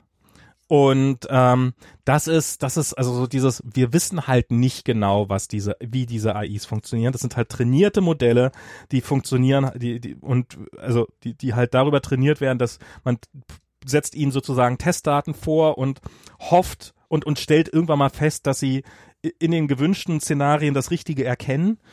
Ähm, aber das heißt nicht, dass sie das in allen Szenarien tun und da werden noch spannende Angriffsszenarios kommen. Und ja, diese Spracherkennung, die mit Ultraschall funktioniert, wird definitiv in den Bereich rausgehen. Kannst du relativ einfach, kannst du relativ einfach umgehen. Also wenn du, wenn du einmal davon weißt, dann machst du es einfach so, dass du halt einfach einen, einen Filter drüber legst und Ultraschall-Sounds halt rausnimmst. Fertig brauchst ja, also das ist ja nicht mal, das ist nicht mal kompliziert. Das kann, das kann dir ähm, Amazon per Software-Update nachliefern und du wirst es nicht mal merken und irgendwann ist es halt gefixt, dieses, diese Lücke. Und dann, also die, diese Lücke an sich finde ich jetzt eher nicht so spannend, aber sie deutet darauf hin, dass wir noch einige von diesen Lücken finden werden. Und ja, was wir jetzt. Ich finde es einfach nur interessant. Also. Ja, ist auf jeden Fall spannend, ohne Frage. Das, das wird noch, und das wird in diesem AR-Bereich funktionieren. Und ich bin mal gespannt, also so bei diesen, bei diesem ganzen, was jetzt Apple da gemacht hat, mit diesem ganzen Trainieren, mit diesem Face ID, das ist, basiert halt auch offensichtlich sehr, sehr stark auf AI. Und ähm, ich hoffe ja, dass sie schon mal, dass Apple schlau genug ist, ähm, um um jetzt das auch mit hinreichenden Hautfarben trainiert zu haben. Das wäre natürlich diese, äh, ich weiß nicht, ob du das gesehen hast, neulich gab es so ein, gab so ein, was war das, ein Seifenspender, ja, das habe ich mit dieses Video, ja. so ein Seifenspender, der nicht reagiert ja. hat, wenn eine schwarze Person die Hände drunter gehalten hat. Ja. Ähm, Aber da Apple jetzt ganz offensiv auch dieses äh, Face ID Feature ganz häufig gesehen mit äh, äh, schwarzen Menschen bewirbt, ja, äh, gehe ich davon aus, dass sie das durchaus äh, berücksichtigt haben. Weil, ja. ja. Aber mal gucken, in also hoffe ich mal. Ja. Hoffe ich, also gehe ich auch stark von aus. Ähm, aber äh, mal gucken, in welchen Situationen das nicht funktioniert. Mal gucken, mit welchen Sachen, mit denen niemand gerechnet hat, es sich plötzlich austricksen lässt. Also ja, Ja. sie haben es mit Masken, die von Hollywood, bla bla bla und so weiter und so weiter und so fort und alles gut. Ähm, aber vielleicht äh, lässt sich das dann doch austricksen, indem man es über über einen Schokopudding hält oder weiß der Teufel was. Also das, sind- Wie das gesagt, ich bin gespannt, äh, äh, äh, wenn Starbucks das in die Hände, Hände bekommt. Ah. Das, ähm, ich, ich, ich hoffe stark. Also beim letzten Mal war ja so, war ja so ein bisschen, ah, da waren sie ja nicht so gut, aber so, so, so einen fetten Aufwand, wie sie da gestern drum gemacht haben, hoffe ich ganz, ganz stark, dass sie da auch wirklich ein bisschen was dahinter gesteckt haben und dass das nicht so leicht wird, das Ding auszutricksen. Das ist, Ja. ähm, ja. aber gut, la- lass uns das Thema erstmal. Ähm, äh, oder hast du noch irgendwas Interessantes dazu zu sagen? Ähm, ja, ich, ich finde so generell, also ich, du warst, du, bist jetzt so ein bisschen negativ. Ich finde, ich finde, ich habe jetzt iOS 11, habe ich jetzt mal, äh, habe ich mir mein iPad äh, ausgeliehen, auf dem iOS 11 drauf ist. Ähm, bin ich total angetan von. Ich habe so das Gefühl gerade so, ähm, dass, also jetzt mit mit diesem iPhone gestern, ähm, was was jetzt mal so zumindest im High-End-Bereich, wenn man sich für Telefone interessiert und wenn man bereit das Geld ist auszugeben, glaube ich, ähm, und, und da- das hat lustigerweise auch mein Android-Kollege gesagt, äh, und zwar also Android-Kollege, der tatsächlich an Android mal mitgearbeitet hat, der so, so, ja, Apple hat damit jetzt, mit diesen, mit dieser Ankündigung haben sie jetzt allen Android-Geräten komplett den Hahn abgedreht für das nächste Jahr. Also das wird jetzt eine ganze Weile dauern, bis die danach kommen. Und ähm, das ist, äh, ähm, also ist, ist ganz klar, wer da jetzt im Augenblick gerade das Das Beste Samsung 8 wird als sich also nicht verkaufen. Natürlich wird sich das Samsung Galaxy S8 auch verkaufen, aber es ist sozusagen, wer hat diese technische Krone? Das war ja, als das rauskam, da war das ja schon irgendwie so das erste Mainstream-Gerät mit so einem Edge-to-Edge-Display und sowas und diese abgerundeten Ecken auf dem Display, das haben sie jetzt ja auch schon seit einer gewissen Zeit und das war ja technisch schon irgendwie ein sehr gimmicky Phone und ein schönes Telefon und sowas. Ich habe ehrlich gesagt, war ich äh, bisschen bisschen baff, dass es so wenig gesplasht hat, also dass das so wenig ähm, man, man sieht's relativ selten so im Alltag und sowas, auch hier im, im, in der Bay Area und so. Und ich hatte gedacht, das würde mehr, mehr Eindruck schinden. Und ähm, aber das ist halt so dieses, dieses äh, iPhone 10 hat- zeigt jetzt doch, ähm, es nimmt jetzt doch sozusagen diese, egal ob man es jetzt braucht oder nicht, glaube ich, diese Krone doch relativ deutlich zurück, die Apple sicherlich ein bisschen verloren hatte im Laufe der Jahre, zumindest in einigen Bereichen, in einigen Bereichen sicherlich nach wie vor nicht hat. Ich finde es gut, dass sie so Sachen wie ähm, dieses Qi, dieses Laden, was halt im Android-Bereich Das gibt schon seit fünf Jahren oder was. das ne? ist, das ist so alt, dass einige, also d- d- das, das einige, also das Google hat es schon nicht mehr eingebaut. Die haben es eingebaut und haben schon aufgehört, das wieder einzubauen, weil sie festgestellt haben, dass es niemand wollte. Ähm, jetzt natürlich sowas, jetzt wenn Apple kommt, dann kann sich dieser Markt natürlich komplett drehen. Das wird wahrscheinlich so sein, dass man gerade hier in der Bay Area wird das wird man wahrscheinlich in Vor allem, weil sie auch den Standard unterstützen. weil sie auch ne? den, sie, sie unterstützen diesen einen Standard, sie packen noch trotzdem ihren eigenen Standard oben drauf äh, oder wollen das ja, dass das in den offiziellen Standard auch wieder zurückfließt. Hoffen wir mal drauf. Also da haben sie offensichtlich ein Interesse dran, dass da, dass da jeder mitspielen kann. Ich finde, iOS 11 ähm, ist, ist, ist, ist ein sehr aufgeräumtes Update, sehr gutes Update, sehr stabil. Dann ist ja die Hoffnung, dass halt sozusagen Cafés und so weiter und so fort überall halt irgendwie so eine so so eine Fläche anbieten, einfach wo du das Ding drauf packen kannst, ne? Und genau, äh, gibt's gibt's ja teilweise schon. Dass du Möbel du hast. einfach in die Tische einbaust, ja, dass du wirklich in die Tische, ja genau. es gibt Ikea-Tische, die das eingebaut Mhm. haben. Da hast du, kaufst dir halt deinen Nachttisch und dann legst du abends dein Telefon auf deinen Nachttisch und dann lädt das. Also wenn jemand, Leute, die Android-Geräte haben, kennen diese Feature schon lange und die, die, Mhm. ähm, und, ähm, und ich glaube, die, die aktuelle Samsung-Generation hat's, glaube ich, hat das Wireless Charging? Ich weiß es gar nicht, ob es Wireless Charging hat. Ähm, und da, das ist auf jeden Fall eine ganz spannende Sache. Aber gerade ich habe vor ein paar, ich habe ja noch ein, ein Pixel-Telefon ähm, von hier so ein äh, Google Pixel und was ja letztes Jahr das, das, das latest und greatest, was man so im Android-Bereich sich holen kann, war. Und wenn ich das jetzt mal vergleiche mit meinem iPhone 7, äh, mit, mit dem iPhone 7 und dann auch so, wenn das dann iOS 11 bekommt, da liegen Welten dazwischen. Das ist echt krass. Also es war, war ja ein paar Jahre war es ja so, dass Android vielleicht, also dass, dass, dass es auf jeden Fall immer mal wieder spannende Features gebracht hat, die und und äh, spannende neue Sachen, die die Apple so nicht hatte und sowas und und auf jeden Fall immer einen Haufen Vorteile hatte auch gegenüber iOS, äh, sicherlich auch immer einen Haufen Nachteile. Und im Augenblick, ich gucke mir dieses Android 8 Oreo da an und das ist, ich finde das wirklich, ich finde das, ich finde das mutlos. Also ich finde das, es ist nicht schlecht, es ist nicht, aber es ist halt, es ist nicht innovativ, es ist nicht, es ist nicht mutig, es ist nicht, es ist, es ist eher ein schlechtes Update. Und ich finde zum Beispiel so, so Sachen wie, Oreo ist ja auch eher so ein unter der ähm, äh, unter der ähm, Haube ähm, Update, oder? Ich meine, das ja, ist das so ist, so wird's uns verkauft, aber es ist nicht so, dass sie nicht in anderen Bereichen auch mal ein bisschen was Neues gebrauchen können. Und, und selbst die Bereiche, wo sie, also zum Beispiel, was halt bei Oreo äh, komplett überarbeitet worden ist, ist halt dieser Notification-Bereich, äh, wie Notifications funktionieren. Und so von meiner Erfahrung her, ich finde, also so wie so wie viel ich finde find ich die ähm, finde ich das eher nervig die neuen Notifications als weniger. Also ich finde ich finde die nicht besser, ich finde die eher schlechter und sie sind halt ein bisschen anders und ein bisschen überarbeitet, aber ich finde sie nicht ich finde sie nicht gut oder sowas. Das ist ähm, und und und was zum Beispiel dieses was Apple jetzt gemacht hat, diesen Home Button weg. Das hätte Google schon vor Jahren machen können sie haben es schon vor Jahren gemacht. Schon vor Jahren, schon seit Jahren haben die meisten Android-Telefone keinen Button mehr da unten, sondern es ist halt ein Part, ein Teil des Bildschirms. Und sie haben halt immer einfach eine schwarze Leiste hingepackt und da sind halt drei virtuelle Buttons drin in dieser schwarzen Leiste. Und was sie halt noch geschafft haben, ist halt hinzukriegen, dass, dass, dass sie äh, wenigstens nicht immer nur schwarz war, sondern manchmal auch die Hintergrundfarbe der App hatte aber du konntest diesen Button zum Beispiel, den Back-Button, den ich ja unter Android sehr, sehr hasse nach wie vor, äh, kannst du nach wie vor nicht ansehen, welche Back-Funktion. Also was passiert denn, wenn ich diesen Button klicke? Werde ich die App beenden? Also werde ich zur vorherigen App zurückswitchen? Werde ich zum vorherigen Screen zurückswitchen? Was, was wird passieren, wenn ich auf diesen Button klicke? Und er gibt mir einfach keinen Hinweis, weil diese Buttons sehen immer absolut identisch aus, außer kleine Sternchen. In ganz, ganz wenigen Fällen sehen sie mal ein bisschen anders aus.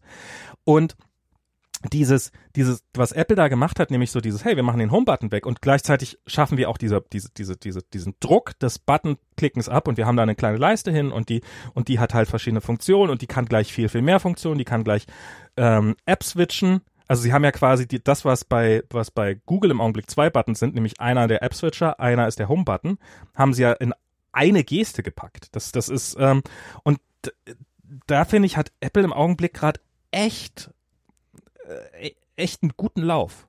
Und das war schon mal schlechter. Das war schon mal deutlich schlechter. Und das ist, ähm, also insofern war ich von dieser ganzen, von dieser ganzen äh, iPhone-Präsentation gestern und von der WWDC davor auch ähm, ich, ich bin total, ich bin ziemlich angetan davon. Also es ist jetzt nicht so, dass ich sage, also ja, also wenn man irgendwie glaubt, oh, äh, dass, äh, also ich weiß nicht, irgendwann, es gab mal diese Zeiten, wo wir alle uns am ersten Tag angestellt haben, um das neueste Telefon zu haben und sowas. Und wir glaubten, dass sich dadurch, und vielleicht hat sich unser Leben auch ein bisschen verbessert, weil halt die Schmerzen vorher auch so schlimm waren. Muss man ja auch mal sagen. So ein iPhone 3G war halt auch irgendwann einfach sehr, sehr langsam. Weil es halt auch sehr, sehr langsam war. Und jetzt sind halt, ist halt die letzte und die vorletzte Generation und die vorvorletzte Generation Generation ist halt so gut, ähm, dass du, dass man damit eigentlich ganz gut leben kann, was ja eigentlich auch was Gutes ist, dass man nicht äh, händeringend auf was, äh, dass einem nicht auf Anhieb 3000 Sachen einfallen, äh, die man jetzt unbedingt besser haben möchte als bei der vorherigen Generation. Also ich finde, ähm, finde finde find das okay. Ich finde das jetzt, äh, ich weiß, was du meinst und sowas und irgendwie, ach, früher war alles besser. Aber es kommt, es kommt mir vor wie so ein früher war alles besser Gefühl. So, das ist. Ähm, ja, also es ist jetzt gar nicht so, ich bin ja, gar nicht so. Ich bin ja gar nicht so, ach, das ist jetzt alles scheiße oder so. Nö, ich erkenne das schon auch an, dass es ein gutes, äh, äh, guter Fortschritt ist. Es ist nur so, dass es nicht so, dass es mich jetzt, dass ich das brauchen würde. Und dass ich jetzt da sitze und sagen würde, oh Gott, ich muss es haben oder so. Das ist nicht der Fall und ja. Aber damit lass uns das auch mal irgendwie äh, abschließen, das Thema. Wir können ja. nicht die ganze Zeit nur über Apple reden. Ja Ansonsten ist doch echt nichts passiert. Ja, also wir, wir könnten jetzt, also ich weiß nicht, ob du was Interessantes zu den Stürmen zu sagen hast, äh, so aus deiner ähm, halb amerikanisch, halb deutschen Perspektive. Ich habe die sehr oft aufmerksam beobachtet. Äh, ich fand die irgendwie ganz spannend, was da passiert ist mit Harvey. Äh, jetzt Irma war ja zum Glück nicht ganz so krass, aber auch krass. Ähm, und was, was ich im Vergleich dazu irre finde, ist, ähm, was mir aufgefallen ist hier, es war ja jetzt in Mexiko, war ja dieses Erdbeben, wie überhaupt nicht das in den amerikanischen Medien aufgetaucht ist, im Vergleich zu diesen Stürmen. Und wie zum Beispiel auch Irma, der offensichtlich, bevor er, bevor er Florida ziemlich platt gemacht hat, Kuba ziemlich sicher ziemlich platt gemacht hat, aber ich habe nichts davon mitgekriegt, was da in Kuba passiert ist. Ähm, wie das so überhaupt nicht in den Nachrichten auftaucht. Aber es ist, ähm, ja, es ist äh, beängstigend, das zu sehen. Ich habe, ich, was ich neulich gedacht habe, ist, es gibt eigentlich nur noch eine, eine Kategorie Menschen, die absurder ist als die Climate Change Denier. Und das sind die Flat Earthler. Nee, das sind die Climate Change nicht Denier. Weil, ähm, also so habe ich so, ja, ich glaube an den Klimawandel. Ich glaube, dass wir ein echtes Problem haben. Ich glaube, dass sich die Erderwärmung fort, äh, dass sich die Erde erwärmen wird. Ich glaube, dass ähm, sie zu katastrophalen Veränderungen des Klimas führen wird, der zu Hungersnöten, zu Kriegen, zu Völkerwanderungen, zu massiven Problemen führen wird und der uns ähm, der kommenden Generation, die, zu der vermutlich schon mein Sohn gehören wird, das Leben schwer machen wird. Und ich verhalte mich überhaupt nicht danach. Das ist also, zu sagen, ich glaube nicht an den Klimawandel und darum fahre ich hier mit meiner fetten Karre durch die Gegend, äh, ist das eine. Das ist wenigstens konsistent. Das ist wenigstens ja. konsistent. Aber, aber sich hinzustellen, ja, ich glaube, dass das alles passieren wird und trotzdem mit einer fetten Karre durch die Gegend zu fahren, das ist, das ist, das ist, das ist absurd. Das ist absurd. Also ich, ich habe ja keine Karre, ne? Aber ja. ich hatte letztens, äh, in München hatte ich auch einen Klimawandel, ähm, äh, Erlebnis. Also einerseits bin ich mit dem Flugzeug geflogen. Ja. Das hatte terminliche Gründe. Aber im Endeffekt ist es natürlich so ein Inlandsflug sowas von unnötig und sowas von äh, klimaschädlich, ja. Ähm, äh, das ist äh, eigentlich, das, das, das geht gar nicht. Ne? Egal, auf jeden Fall, ich hatte aber noch mal ein anderes ähm, Klimawandelerlebnis, wo ich dann nämlich ähm, auf dem Viktualienmarkt stand und äh, total Bock auf diese Pflaumen hatte, die dort äh, waren und äh, die Verkäuferin mir sagte, ja, die sind aus Kanada importiert. Tja. Und die waren auch sauteuer, aber ich wollte unbedingt Pflaumen haben. Na gut, also ja, aber ich, ähm, ich, ist, ja. ich glaube, da ist ähm, ist Fleisch eher, sollte man eher, also was, was ich jetzt mal versuchen werde, ist meinen Fleischkonsum zu reduzieren. Ich habe das, ich habe das dann so Diana erzählt und sie so, ja, ich mache doch schon relativ viel. Und sie macht tatsächlich, sie macht, die Diana macht relativ viel, aber macht im Endeffekt eigentlich auch relativ wenig. Ähm, also sie macht mehr als, weitaus mehr als die meisten anderen Leute machen. Ähm, aber ähm, und und ich mache vielleicht sogar noch mehr als so der durchschnittliche Mensch macht, aber ich mache eigentlich im Endeffekt auch gar nichts. Also ähm, und das ist schon, das ist eigentlich absurd, dass wir hier dastehen und sagen, das Haus brennt hinter uns und ja, ich, ja, das Haus hinter uns brennt. Ich, ich hin und wieder mache ich da auch mal einen Becher Wasser rein. Ähm, ich, ich glaube aber auch ehrlich gesagt, dass man solche globalen Probleme, die, der Versuch, solche globalen Probleme auf das Verhalten Individu von Individuen ähm, runterzubrechen zu wollen, ähm, äh, glaube ich, tatsächlich auch so ein Stück weit ähm, Quatsch ist. Weil glaube ich auch. Ähm, ich, ich glaube, ich glaube, das ist, das ist halt so ein Ding, wo man wirklich, äh, also da muss man einfach ganz klassisch politisch ja.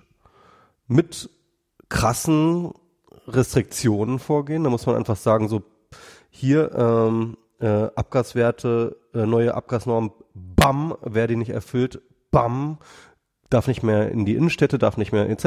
Also das ist die, die Diskussion, die wir momentan in, in Deutschland haben mit den äh, Dieselautos, ja. Ähm, ähm, so ein bisschen in die Richtung, nur halt einfach mal wirklich auch konsequent ähm, die Schrauben halt äh, zusehend enger schrauben und zwar in einem äh, in, und zwar in einem ähm, steigenden Maße. Also das so, dass man äh, dass man sich jedes Jahr mehr oder weniger neue ähm, äh, neue Zielsetzungen macht. Und dass man auch dann versucht, und das ist etwas, was ich wirklich auch so ein bisschen Deutschland vorwerfe, jetzt kommen wir zu einer ganz anderen Diskussion, ja. aber gut, ähm, ähm, dass, dass man da, dass man da längst ähm, längst aufgegeben hat, da irgendwie auch eine Form von Führerschaft zu übernehmen, ja.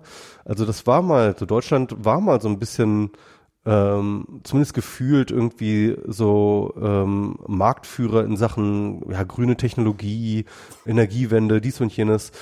Und es passiert ja jetzt nicht nichts, ne? Aber mittlerweile habe ich das Gefühl, dass wir da, äh, dass China nur deswegen uns nicht äh, ständig um uns herum äh, überrundet, ja, äh, weil wir mit Hilfe von Lobbyisten äh, äh, die, die Gesetzgebungsverschärfung in China aufhalten. Ja, das ist ja wirklich mittlerweile so, dass irgendwie äh, deutsche Autokonzern-Lobbyisten äh, irgendwie mit auf die äh, China-Tour des Außenministers äh, fahren, um dort äh, die Leute, äh, die chinesische Regierung davon zu überzeugen, Abgasnormen doch nicht ganz so schnell anzu, äh, anzuheben ähm, weil die deutsche Industrie doch sonst eventuell vielleicht den ein oder anderen Wagen zu wenig gekauft. Und das ist, das ist so erbärmlich, sorry, das ist so erbärmlich in einem Bereich, wo ich finde, ähm, wo Deutschland und die deutsche Industrie, auch die deutsche Autosindustrie einfach führend sein sollte, ja. Das ist, das, das, das ist was, was ich, man, es wird ja immer so argumentiert, was für die Wirtschaft gut ist, ist, ähm, ist auch für, für das Land gut. Das ist ja so ein, so ein beliebtes, äh, tendenziell konservatives Argument. Und bis zu einem gewissen Grad stimmt das ja auch. Aber das heißt ja nicht, dass es zwangsläufig was für die aktuelle Wirtschaft gut ist, ist auch für das Land gut. Ja. Das ist halt, ich habe das neulich, habe ich mal einen Bericht darüber gehört und zwar ist das so, dass da, da ging es hier darum, ähm, dass es, äh, das war hier bei The Daily, ähm, dass es in immer mehr Verträgen ähm, ähm, USA-weit stehen so nicht äh, Abwerbeklauseln drinne. Arbeitsverträgen. Also dass du, du warst in einer Branche, danach da, darfst du danach nicht mehr in dieser Branche arbeiten für so und so lange Zeit. Und das war halt, ursprünglich wurde das mal bei CEOs eingesetzt, damit die halt nicht heute bei dir arbeiten ähm, und dann wechselst du äh, plötzlich drei Tage später zur, äh, zur, zu, zum größten Konkurrenten und äh, machen, haben da eine entsprechende Position inne, sondern ähm, das wird halt immer mehr für auch für irgendwelche, für Hausmeister, sage ich jetzt mal, eingesetzt, wo es überhaupt keinen Sinn macht, dass die äh, auf diese Branchen festgesetzt sind.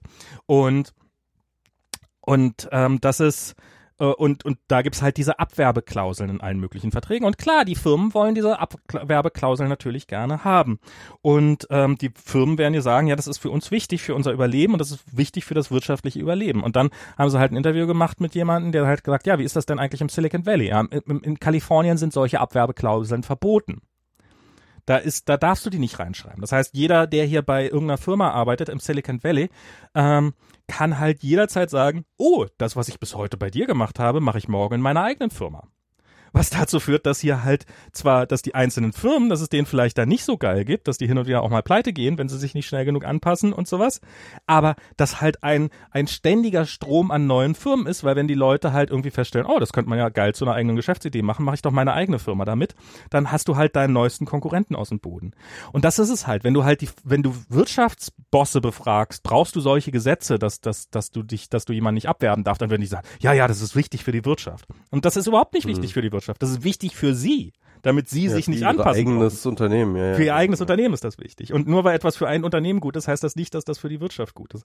Und das ist gerade dieser Fehler, den Deutschland ganz, ganz, ganz massiv macht. Man hat diese, das ist ja, wenn, wenn, wenn's VW, nehmen wir an VW oder BMW oder so, die kriegen diesen Wechsel nicht hin, dann wird das natürlich schmerzhaft werden, dann werden die vielleicht pleite gehen.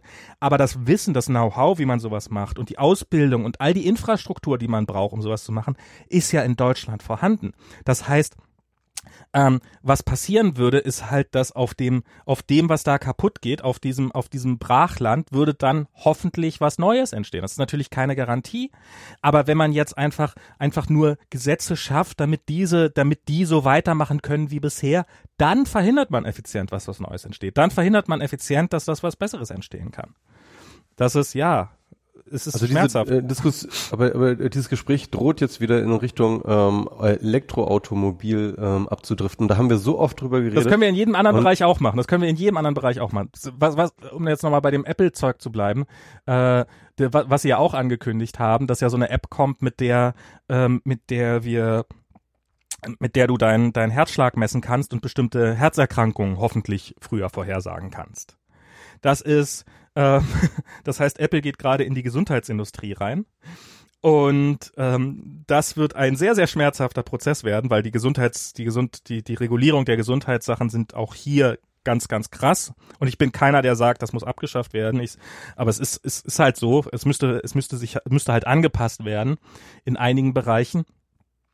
Und äh, mir ist klar, warum diese, warum Gesundheitsregulierung so stark ist, wie sie ist, weil man nämlich nicht mit dem Leben von Menschen spielen will. Aber in Deutschland, ich habe mich mal mit, mit so einem Gesundheitsstartup aus Deutschland äh, mal unterhalten mit jemandem und der meinte, das ist in Deutschland darf ein Arzt dir, also wenn du einen Arzt anrufst und ihm seine ähm, und ihm deine äh, deine Symptome schilderst, die du hast, und du hast diesen Arzt vorher nicht gesehen, dann kann es sein, es ist nicht so ganz klar, hat niemand richtig durchgeklagt, aber dann kann es sein, die Gesetz, Gesetzeslage gibt es vermutlich her, dass er sich strafbar macht, wenn er dir sagt, oh, damit solltest du mal zum Arzt gehen. Weil das gilt dann schon als, als, als ärztlicher, ärztliche Beratung und die darfst du nur machen, wenn du einen Arzt vorher gesehen hast. Ansonsten darf der dich nicht beraten. Und das heißt physisch gesehen. Das heißt, am Telefon darf dir, wenn du beim Arzt anrufst sagst, oh, ich, ich kotze die ganze Zeit und mir kommt Blut aus den Augen, dann darf der dir theoretisch nicht sagen, ja, dann gehen Sie mal besser zum Arzt. Ähm, und das halt in einer Situation, in der halt jetzt gerade Firmen anfangen mit diesem Big Data Scheiß und mit all diesen Daten, die sie haben über uns, ähm, ähm, Gesundheitssysteme zu entwickeln, die dann vielleicht auch mit AI funktionieren. Das sind so viele, so viele Bereiche, die jedem deutschen Politiker äh, die den Angstschweiß auf die Stirn treiben. Äh, das ist kompletter Wahnsinn. Und das ist, das, das ja. wird, das wird echt spannend werden. Das wird echt spannend. Ihr habt noch nicht mal Apple Pay, ihr Armschwein. soll jetzt kommen, irgendwie im Oktober oder sowas, ne? Ja, kommt's? Ja, ja, soll, soll jetzt kommen. Okay, bin Hab gespannt. Ich schon gehört. Um, Muss ich so, ja. Good luck. ähm, Apropos deutsche Politiker. Ja. Ähm, wir werden uns ja jetzt ähm, äh, bald Politiker X kaufen. Also, mhm. ähm, ähm, kommen, werden jetzt bald released. Okay. Ähm, also es gibt ja schon sozusagen ähm, die Produktauswahl steht ja jetzt schon und wir sind jetzt aufgerufen am 24. Ähm, den Warenkorb zu befüllen. Mhm an neuen Politikern, ähm, AK Bundestagswahl. Ich habe schon gewählt. Ähm, Du hast schon gewählt, ne? Ja, Du hast gewählt. schon einen Brief, Brief gewählt. Genau, Ähm, der Brief wird ich habe noch nicht, ich habe noch nicht gewählt. Aber, aber sag mal, ähm, also du kriegst ja wahrscheinlich sowieso nur über soziale Medien überhaupt irgendwas von dem Wahlkampf mit. Also Naja. wahrscheinlich nichts. relativ wenig, ja. Ja. Also nichts mit Aber- Substanz, sagen wir so. Es ist, ich habe kein Gefühl dafür. Ich krieg Nachrichten und so. Ha- Hast du ein Gefühl, genau, das ist jetzt die Frage, hast du irgendein Gefühl? Also wie fühlt sich diese Bundestagswahl für dich an so? Ähm, also zum auf der einen Seite, also es ist so eine so eine so eine ähm, es fühlt sich an wie auf wie auf wie heißt das auf äh, auf Sand auf auf diesem Rutschsand stehen. Auf der einen Seite fühlt es sich Treibsand. Treibsand. Es fühlt sich auf der einen Seite fühlt es sich an, als ob überhaupt nichts passieren wird, als ob ähm, wahrscheinlich die SPD noch ein bisschen schlechter dasteht, als ob Merkel ziemlich sicher weiterhin Kanzlerin bleibt. Ähm, es müsste schon ein kleines Wunder geschehen, damit die SPD irgendwie, ähm, äh, damit die SPD überhaupt sowas wie eine Chance hat. Wahrscheinlich wird es irgendwie schwarz-gelb werden oder schwarz-grün oder schwarz-gelb-grün oder wie auch immer. Ähm, aber irgendwie, also ich habe so dieses, ich habe die Aufregung mitbekommen nach diesem Duell. Und ich habe die Aufregung, die, die, die darüber war, nicht über das, Wer was hat, die, wer, wer hat sich jetzt aufgeregt? Was? Wie aufgeregt? Na, es, über die über die Fragen, die gestellt worden sind, über die Ach so, ja, Moderatoren. die Journalisten, genau. dass es halt, ja, genau. dass es halt ausschließlich um Flüchtlinge ging und dass nichts, kein anderes Thema dran kam als diese ja, das war auch richtig. Ja. diese krassen Themen und sowas und dass es überhaupt nicht um irgendwelche relevanten Zukunftsthemen gab, sondern nur um diese Angstthemen. Ja. Und Also neben, also neben den Journalisten sahen ähm, beide, Merkel und Schulz, ganz gut aus. Genau. Und das ist, das ist so dieses Gefühl, also es ist dieses, das ist, ist, ich glaube, es besteht keine große Gefahr, dass wir jetzt morgen eine AfD-Regierung haben oder sowas. Ähm, Ich, ich kann mir gut vorstellen, dass sie uns nochmal überrascht mit ihren äh, Prozentwerten, aber nicht, also AfD-Regierung sicherlich nicht, aber ich, ich glaube, ähm, wir dürfen uns da nicht so sicher sein, dass sie unter 10 Prozent kommen. Ich glaube, das könnte schnell, schnell zweitständig werden. Ja, äh, keine, keine Ahnung, keine Ahnung. Da, dafür, dafür fehlt mir halt jedes Gefühl. Aber es ist halt so ein bisschen so, Mhm. dass ähm, es wird, ich bin mir sehr sicher, dass nach der Wahl alles so aussehen wird, als ob nichts passiert wäre. Was ja auch ein Vorteil, was man ja auch sagen muss, was ein Vorteil dieses deutschen Wahlsystems ist. Das ist sozusagen, dass man, man kann jetzt so eine, man kann so eine Partei jetzt mal in den, äh, in den Bundestag holen und kann dann mal sehen, wie sie sich gegen die Wand laufen. Und vielleicht bewähren sie es ja, bewähren sie es ja und schaffen ja tatsächlich irgendwie eine politische Stimme zu sein. Hahaha. ähm, aber äh, So ein Trump kann hier nicht so schnell passieren. Sagen wir mal so. ja, auf jeden Fall kann man ihn mal ausprobieren, ohne dass das gleich, dass gleich alles schief geht. Ähm, Ja, also er wird auf jeden Fall nicht äh, aus dem Stand Bundeskanzler. Das ist Er wird mit ziemlicher Sicherheit nicht aus dem Strand Bundeskanzler werden. Und das ist, äh, ist ja schon ein schöner Vorteil, aber irgendwie habe ich das Gefühl, dass, dass trotzdem auch in Deutschland irgendwie gerade so eine, so eine Verschiebung der Themen stattfindet, die überhaupt nicht gut ist. Und ähm, weil man eben überhaupt nicht, also man hat, man hat, ich habe das Gefühl, dass wir, dass wir generell den Rechten das Feld überlassen haben mit ihren mit ihren Ängsten, mit ihren Ängsten vor allem anderen und sowas und und mit den durchaus auch berechtigten äh, Kritiken. Also so ich finde ich finde das halt zum Beispiel dieses wie diese ganze Globalisierungskritik, die ja ursprünglich mal eine total linke Sache war, wie die halt zum mega rechten Thema geworden ist. Ähm, finde ich nach wie vor finde ich nach wie vor beeindruckend. Ähm, und wie die Linke so absolut nichts dem Ganzen entgegenzusetzen hat. Das ist echt krass, ja. Und ähm, das, das finde ich nach wie vor das Beeindruckendste an dem Ganzen. Ich finde, ich finde die, also ich finde die Grünen, finde ich, also ich, ich, ich, ich bin immer so ein Wechselwähler zwischen tendenziell meistens Grün, aber hin und wieder auch mal Linke. Und äh, eine von beiden ist es jetzt auch wieder geworden, aber ey, kann man, kann man mich noch weniger, also so die, die, diese Grünen, die, die können, also komm, kommt, also wirklich mal, habt, ihr, ihr, ihr wart mal jung und kreativ und ähm, was davon ist so gar nichts mehr übrig geblieben. Und ja, ihr habt noch hin und wieder mal ganz, ganz, ganz gute Werbeslogans, aber darüber hinaus ähm, so, so irgendwie ein Zukunftsmodell. Und und die Linke ist halt so dieses äh, ja irgendwie revolutionär. Und ich finde jetzt hier Delius zum Beispiel finde ich nach wie vor ganz gut. Und ich finde da ein paar Leute ganz gut bei den Linken.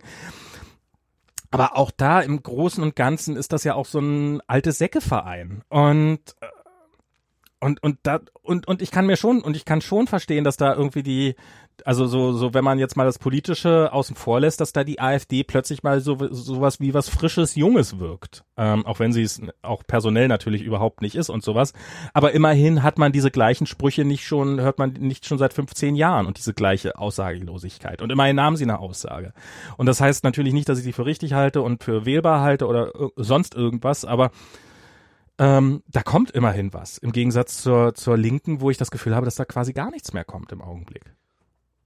Ich habe ja ähm, heute einen, einen kleinen Artikel über die Wahl geschrieben. Habe ich noch nicht gelesen. Ähm, wo ich meine persönliche ist auch nicht so besonders weit, ähm, hatte nicht so, so einen großen Impact, muss ich sagen. Es war auch eher so eine sehr persönliche Betrachtung, ja, wo ich halt irgendwie ähm, mein persönliches Unwohlsein mit diesem ganzen Wahlkampf versuche zum Ausdruck zu bringen. Und zwar ähm, also es ist wirklich, es ist, mir ist der Wahlkampf wirklich unangenehm. Also so richtig tief unangenehm. Nicht nur einfach nur nervig so, ja. Also es, es ist eigentlich gar nicht nervig. Also ich habe nervigere Wahlkämpfe erlebt irgendwie, die einfach präsenter waren, die mir mehr ins Gesicht gesprungen sind, wo ich gedacht habe, oh, ey, geht mir nicht auf den Sack hier irgendwie.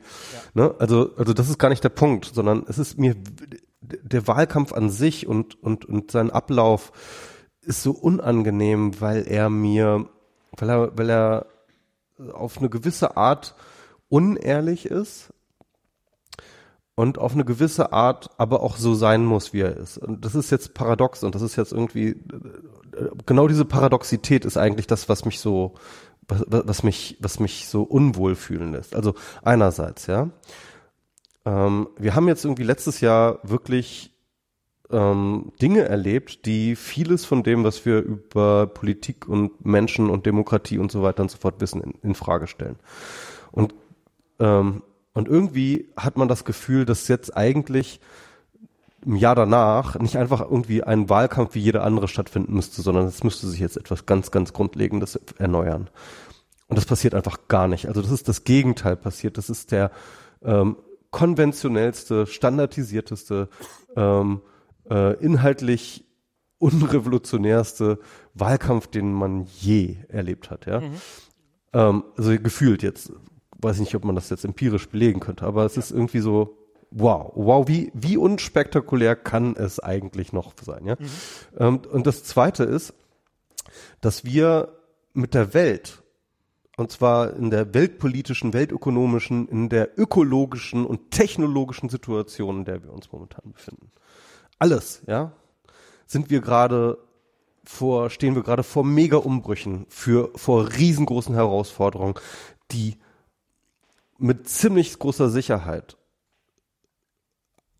ziemlich viele große Bereiche unseres Lebens komplett umwälzen werden. Das wird jetzt in den nächsten Jahren passieren. Das wird in der nächsten Legislaturperiode passieren.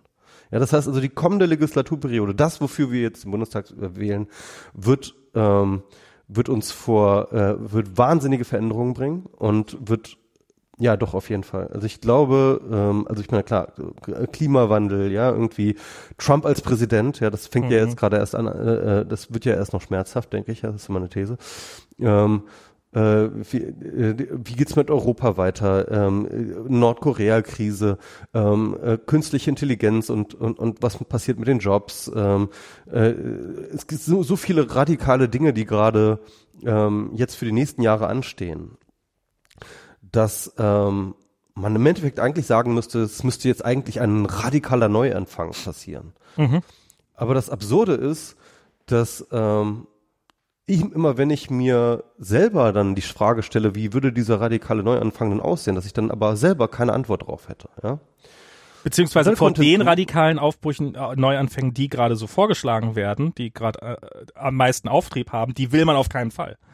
Genau, und die sind ja auch Quatsch. Ja, die sind ja auch, ja. Die, die, bieten ja auch gar keine Lösung, sondern die bieten ja nur irgendwie populistische Sprüche. Aber sie sind radikal. Irgendwie rück, rück, rückkehrt in die 50er.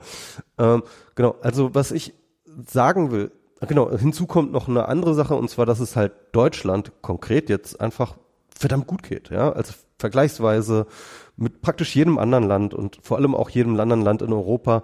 Ähm, es, es, es, es läuft ja alles. Ja, also das heißt irgendwie ähm, äh, klar gibt es Dinge zu meckern, aber es ist verhältnismäßig, es ist cool. Also es ist ähm, die, die Situation ist, ist okay.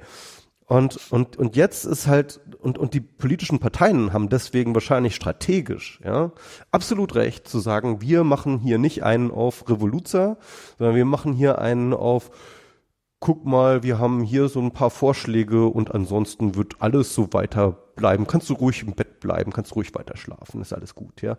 Also so ein bisschen diese, diese mehr oder weniger ähm, bloß nicht die Leute ähm, mit irgendwelchen großen Visionen ähm, äh, aus dem Bett aus dem Bett jagen, ja. ja. Das ist gerade bei den Grünen, das hast du ja schön angesprochen, ja. Also die Grünen ähm, die jetzt eigentlich allen Grund hätten, ja, und, und, und wirklich auch die Konzepte und zumindest die Richtung dafür haben, die, also ihre, ihre ursprüngliche Agenda jetzt einfach radikal zu fordern, zu sagen, ey, passt mal auf, Leute, rafft es mal, dieser Wir Klimawandel steht hier gerade, äh, genau, dieser Klimawandel tritt uns gerade mega in den Arsch und wenn wir jetzt nicht bis etc., ja, also, also ne, die wären die ersten, ja, die dann irgendwie kommen müssten mit Dieselskandal, passt mal auf, ja. Was, jetzt kommt da irgendwie, wir brauchen den Elektroausstieg irgendwie 2030 oder was, ja. Also, weißt du, irgendwie, ach, das ist doch irgendwie, das könnte auch die CDU fordern, ja. Das könnte die CDU ähm, fordern, das, das fordert sie wahrscheinlich auch in Bereichen. Wahrscheinlich wird sie das auch nach der Wahl sogar umsetzen, ja. Aber, und das ist halt irgendwie, und, und diese, diese Unehrlichkeit, die, glaube ich, weil, weil die Politiker wissen, dass diese dass diese krassen Herausforderungen vor uns stehen, ja, und dass aber trotzdem irgendwie diese Diskrepanz da ist, dass die Leute doch irgendwie auch gar keinen Bock haben auf Veränderungen und so. Also diese un, ähm, ähm, das, das, das, das ist dieser Widerspruch, in dem ich lebe, und dass ich diese, diese Veränderung und diese Notwendigkeit der Veränderung sehe und andererseits aber auch sehe, warum ähm, sie in diesem Wahlkampf keine Rolle spielt. Vor allem deswegen, weil es auch keine wirklich guten Konzepte gibt. Ja, aber das ist, glaube ich, auch das, was der Rechten so gerade diesen Auftrieb auch verschafft. Also das ist, ich habe ich hab gestern ging von der FAZ ging so ein Artikel rum über den AfD in, in Bitterfeld und äh, Wolfen ähm, also da in Sachsen-Anhalt und so und wie das da so alles läuft und ähm, und ich würde sagen, dass also da, da wurde durchaus auch erwähnt, dass es natürlich auch äh, schlicht und ergreifend Rechtsradikalismus und Fremdenfeindlichkeit ist, die da eine Menge reinspielt. Ähm, aber es sind halt auch die anderen Probleme erwähnt worden, die halt so dieses dieses dass dass dass wir halt ähm, dass dass es halt große Regionen gibt in Deutschland, die halt, äh, wo, wo denen halt die Menschen ausgehen und die paar, paar Leute, die noch da sind, die sind halt aus guten Gründen da, nämlich die sind da, weil sie nie, nie so beweglich waren und weil sie vielleicht auch eher konservativ sind und sowas. Und die halt irgendwie mitkriegen, dass in diesem ganzen, ganzen Gelaber von ja, Deutschland geht's doch eigentlich gut und sowas, dass da äh, aber das, das, was ja auch stimmt, rein von den Zahlen her, aber was halt, wo halt offensichtlich bei vielen Menschen doch äh, wenig bis gar nichts von ankommt, und dass die Arbeitslosigkeit auch nur in Zahlen gedrückt wird, aber dass nicht wirklich was dagegen getan wird und sowas. Und das, das ist doch aber jetzt schon längst widerlegte These, dass es äh, den Leuten also so schlecht geht. Das ist doch, äh, das ist doch äh, jetzt äh, von so vielen Studien nee, also den Leuten, gerade wieder Also den Leuten geht's, also Wieder, da ist halt eine Arbeits, also da ist eine äh, theoretische Arbeitslosigkeit von acht Prozent, aber in der Praxis ist die Arbeitslosigkeit eher von 20 Prozent, weil halt relativ viele halt von äh, Arbeitsbeschaffungsmaßnahmen in Arbeits irgendwie äh, in irgendeine Arbeitsbeschaffungsmaßnahme geschoben werden. Und ähm, es ist halt so ein so ein so, also das, das, das ist halt den, den Leuten da geht's vielleicht nicht, den, den Leuten geht's vielleicht nicht schlechter als vor fünf Jahren, aber es geht eben, also sehen halt auch von, kein Vorankommen. Es ist doch, ist doch relativ nah an dem, was du, also was du gerade beschrieben hast. Man hat so dieses Gefühl, ja, auf der einen Seite ist alles irgendwie theoretisch gut und weiß der Teufel was, aber man kriegt auch mit, dass das ein, dass das ein sehr, ähm, dass das eher ein, eher ein, ein ein temporärer Zustand ist, der, ähm, der sich ver vermutlich nicht auf Dauer so halten wird, wegen der ganzen Probleme, die uns bevorstehen. Und, ähm, und das halt, dass man ja auch eigentlich mal sagen müsste, gerade in Zeiten, in denen es einen gut geht, müsste man ja für die Zukunft investieren. Also wenn jetzt hier irgendwie äh, Schäuble halt mit seiner dämlichen schwarzen Null, langsam müsste man mal anfangen zu investieren für die Zeit, wenn es nicht mehr ganz so geil geht. Und ja. das sollte man eigentlich in Zeiten machen. Und das, das ist eben natürlich, dass man Infrastruktur schafft, aber das ist eben auch, dass man sagt, okay, ähm, wenn eben sozusagen, und Deutschland ist nun mal die Autoindustrie halt wichtig, ähm, äh, ja, da wird sich was ändern in den nächsten paar Jahren und ähm, das, da, da werden neue Anforderungen sein und im Augenblick geht's uns gerade gut. Also ist jetzt doch der perfekte Zeitpunkt, um zu sagen, okay, wie können wir denn dafür sorgen, dass es uns auch in zehn Jahren noch gut geht oder in 20 Jahren? Und, und das passiert halt, und, und das passiert halt gefühlt gar nicht. Da, da, das ist, das ist so, diese Stagnation, diese, und, und diese, diese, diese, diese, schwüle Luft, dieses, man weiß, dass es irgendwie, dass irgendwie ein reinigendes Gewitter kommen muss, ähm, aber man weiß noch nicht woher und äh, es könnte auch sein, dass es, dass der Blitz das eigene Haus trifft und äh, und abbrennt. Und aber um meinen Gedanken mal zu Ende zu führen. Ja, sorry. Ähm, ähm, äh, worum es mir eigentlich ging, war zu sagen, okay, ähm, ich, ich habe auch nicht das Gefühl, dass es diese Konzepte gibt, auch nicht zum Beispiel von der Linken oder so. Nee, ja? überhaupt Im Endeffekt nicht. wäre, wäre die Linke jetzt eigentlich sozusagen prädestiniert, diese Konzepte zu machen. Aber da, von denen kommt auch nichts. Und was, was ich jetzt sagen will, ist, ähm, ich glaube auch, dass selbst wenn es, wenn, selbst wenn sich Leute da Konzepte ausdenken würden, die meisten der Sachen lassen sich nicht durch irgendwelche nationalen Politiken jetzt groß hm organisieren, sondern im, im besten Fall lassen sie sich über internationale Kooperationen irgendwie ähm, irgendwie machen. Das heißt also mit anderen Worten, was ich denke, ist, dass die nächste Legislaturperiode auszeichnen wird, wird nicht das Umsetzen von ähm, von Projekten sein, von politischen Projekten, sondern da wird es eher darum gehen, dass ein äh, dass die Nussschale Deutschland in, auf rauer See irgendwie nicht untergeht, ja, mhm. dass halt irgendwie, ähm, äh, dass da, dass da irgendwie äh, Leute am Steuer sitzen, die nicht allzu, die, die, die gut reaktiv auf äh, äh, die Großwetterlage reagieren können, die nicht das Ding irgendwie gegen den nächsten Leuchtturm setzen. Und äh, deswegen ähm, bin ich jetzt tatsächlich, macht mich das tatsächlich konservativ. Okay. Also ich wünsche mir tatsächlich eine ähm, eine Regierung Merkel sehr viel mehr als eine Regierung Schulz. Einfach weil ich ihr mehr zutraue in dieser Hinsicht. Ähm, äh, in, in Sachen, ne, irgendwie, keine Ahnung, ähm, in stürmischen Zeiten regieren, ja. Ähm, äh, ich, ich, ich, ich halte Martin Schulz einfach nicht für einen fähigen Typen. Ich halte ihn einfach nicht für einen fähigen Typen.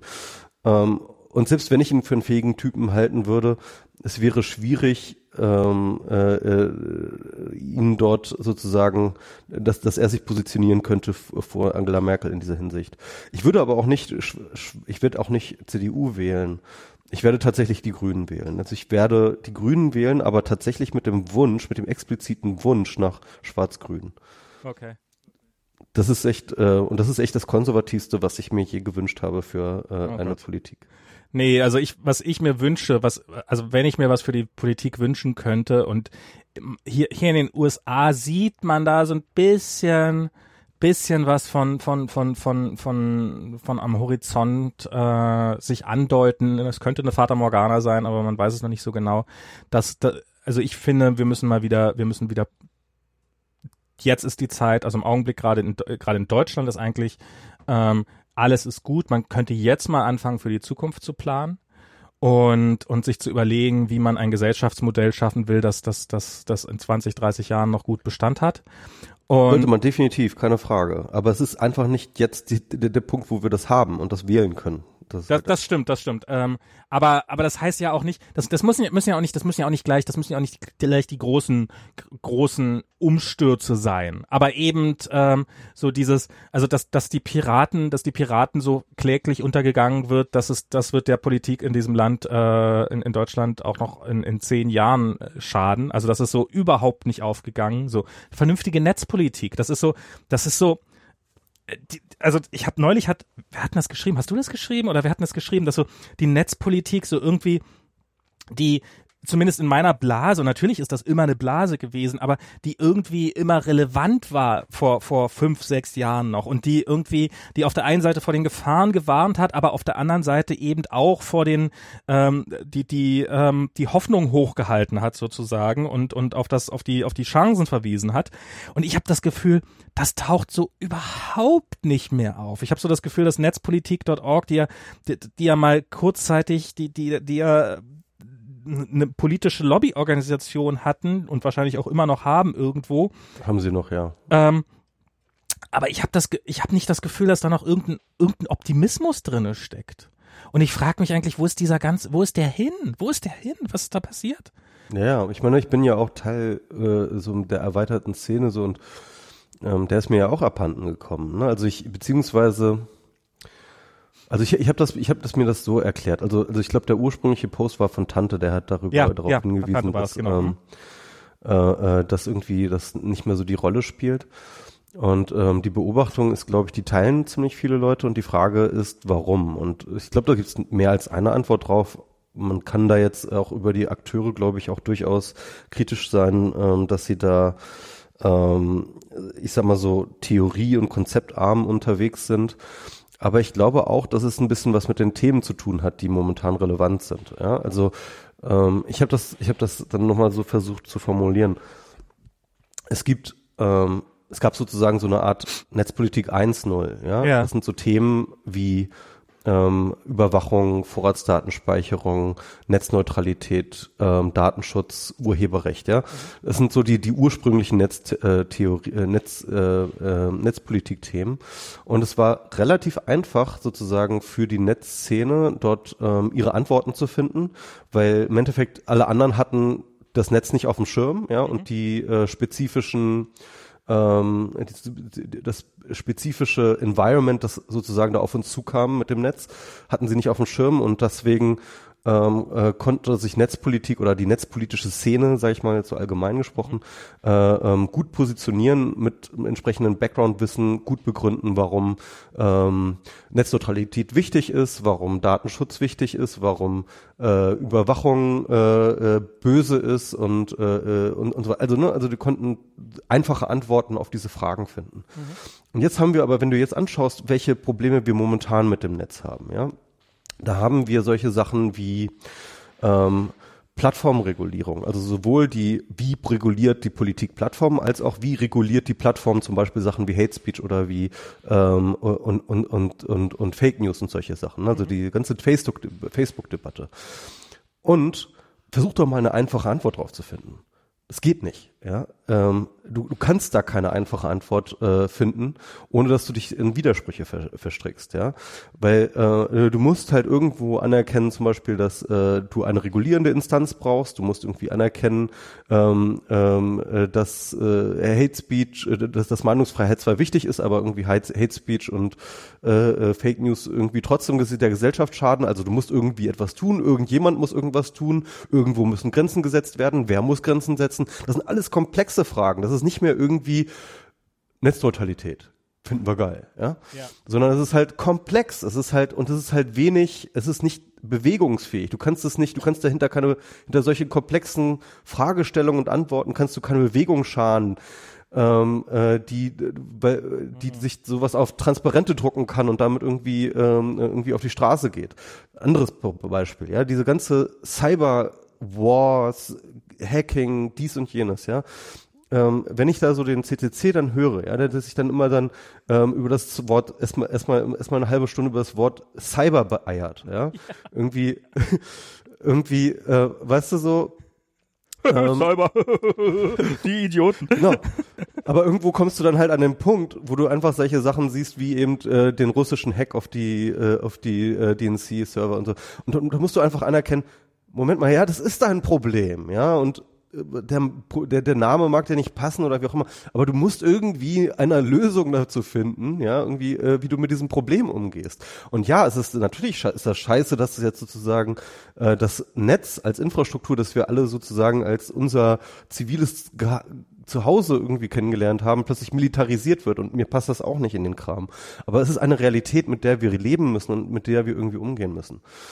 Und, ähm, und, und dann hast du solche, äh, und da gibt's auch keine einfachen Antworten drauf. Mhm. Es gibt äh, äh, nur komplexe Antworten drauf. Und dann hast du, also es sind nur solche Probleme, ich nenne das ja so äh, Netzpolitik 2.0, ja, die ähm, die nicht mehr so richtig, wo du halt nicht mehr so richtig irgendwie so einen Aktivismus hinterscharen kannst, weil's, weil, weil, weil die Probleme äh, komplex, ambivalent sind ähm, und du im Endeffekt äh, sehr sachbezogen, abwägend ähm, da reingehen musst und nicht irgendwie hier, wir haben die einfache Antworten, löschen statt sperren.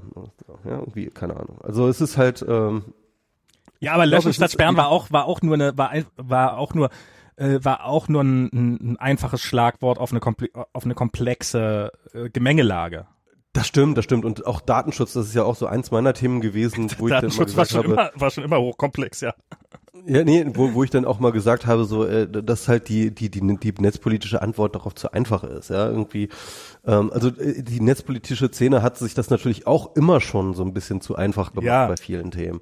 Ähm, das ist halt das äh, gewisser Hinsicht. Aber im Endeffekt ähm, funktionieren alte Narrative jetzt einfach auch nicht mehr. Also so von wegen äh, gegen den Staat und gegen die Unternehmen oder so, ähm, äh, was halt, wogegen so Netzpolitik, äh, netzpolitische Szene immer so ein bisschen auch so ihre Feindbilder halt er, erkennt, er, erkannt hat. Ähm, äh, diese, diese Antagonismen funktionieren auch gar nicht mehr, sondern du musst jetzt zum Beispiel irgendwie mit Facebook zusammenarbeiten, wenn du irgendwie was gegen Hate Speech machen musst, ja, willst, ja. Du musst jetzt irgendwie mit der Regierung zusammenarbeiten, wenn du irgendwas gegen äh, oder irgendwie die, die, die Regierung wird definitiv ein Teil der Lösung sein für ähm, für alles, was du dir über äh, zu, zu Cyberwar ausdenkst, ja. Also ähm, ähm, das heißt also mit anderen Worten, ähm, das ist jetzt auch nicht mehr so, dass du irgendwelche ja, antagonistischen Akteure hast, gegen, du da, da, gegen die du dich da positionieren kannst, sondern die sind alle irgendwie Teil, sowohl Teil des Problems als auch Teil der Lösung. Ja, aber jetzt mal, jetzt mal ich mal, jetzt mal, jetzt hast du hier äh, altes pessimistisches Deutschland gespielt, jetzt mache ich jetzt, jetzt mache ich ja mal Silicon Valley, California. Ähm, es wird alles gut. Wir sollten Startups gründen. Wir machen eine App. Macht mehr Startups. wir werden alle reich.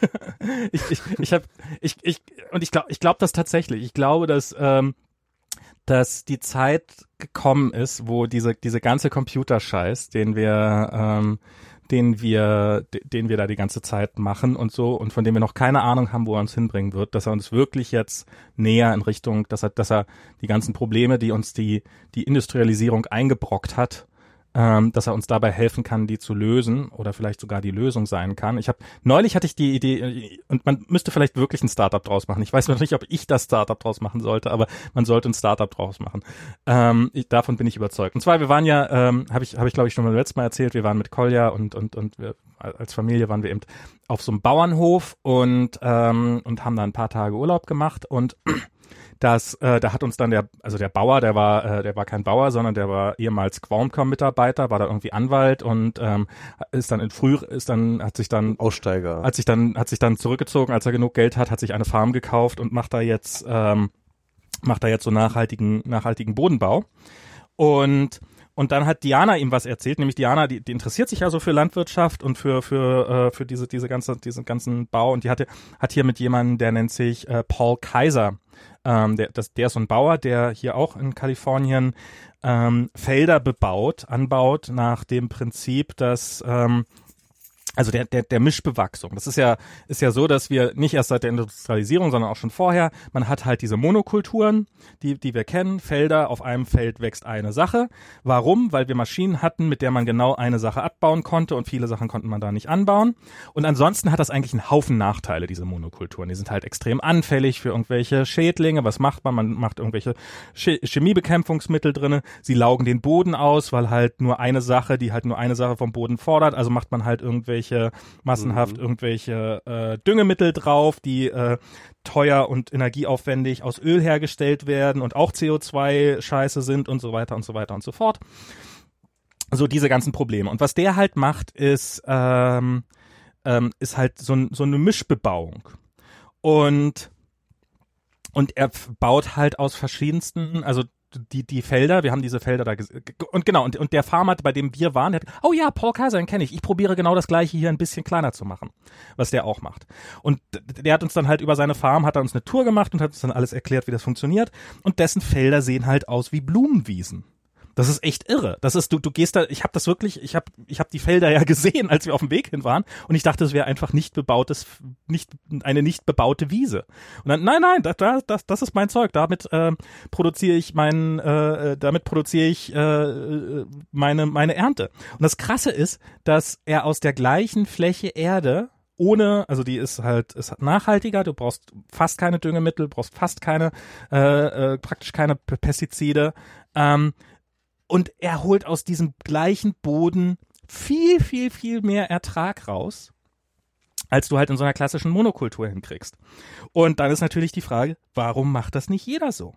Warum, warum ist das, warum, warum, warum machen die Leute das anders? Und die Antwort darauf, seine Antwort darauf, ich muss mal recherchieren, ob die jetzt auch so tatsächlich stimmt, ist halt, ja, das, das, der einzige Grund ist der Personalaufwand. Weil es halt, du brauchst halt viel mehr Leute um so ein Feld, halt, wenn du da irgendjemand rumschickst, der sich auskennt und der da jede Pflanze einzeln rausrüppelt und sowas, dann musst du halt Leute, das ist halt viel, viel Arbeit. Und das ja, ist halt du, anders als, du, als genau, du musst ja, du, du, du musst ja sehen, du hast ja irgendwie diese, ähm, ähm, wenn du halt so riesengroße Monokulturen hast, ja, dann hast du halt den Vorteil, dass du halt mit deinem riesengroßen Mähdrescher halt relativ einfach da irgendwie ratzfatz, ratzfatz, ratzfatz das Ding irgendwie an einem Tag abgemäht hast, ja. Genau. Und das ist halt der Unterschied. Genau. Und darum hab, und, und das ist halt, das kannst du halt nicht machen mit diesen, mit diesen, mit diesen großen, mit diesen, mit diesen Feldern, sondern es ist da alles Handarbeit. Und da habe ich mich dann irgendwie, habe ich neulich gesagt, na Moment mal, wieso bauen wir nicht, wir sind hier im Silicon Valley, warum bauen wir nicht intelligente Landwirtschaftsmaschinen?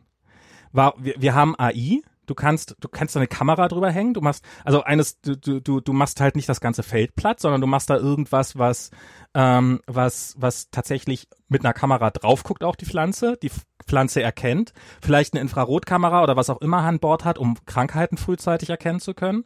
Schädlinge kannst du bekämpfen, nicht indem du einmal Gift übers Feld hoff, kippst und hoffst, dass es schon das Richtige trifft, sondern du kannst halt sagen, ah, das ist ein Schädling, nimmst irgendwie einen Laser oder weiß der Teufel was oder eine Heizspirale oder oder reißt es raus oder wie auch immer, du genau gezielt diesen einen Schädling abtötest.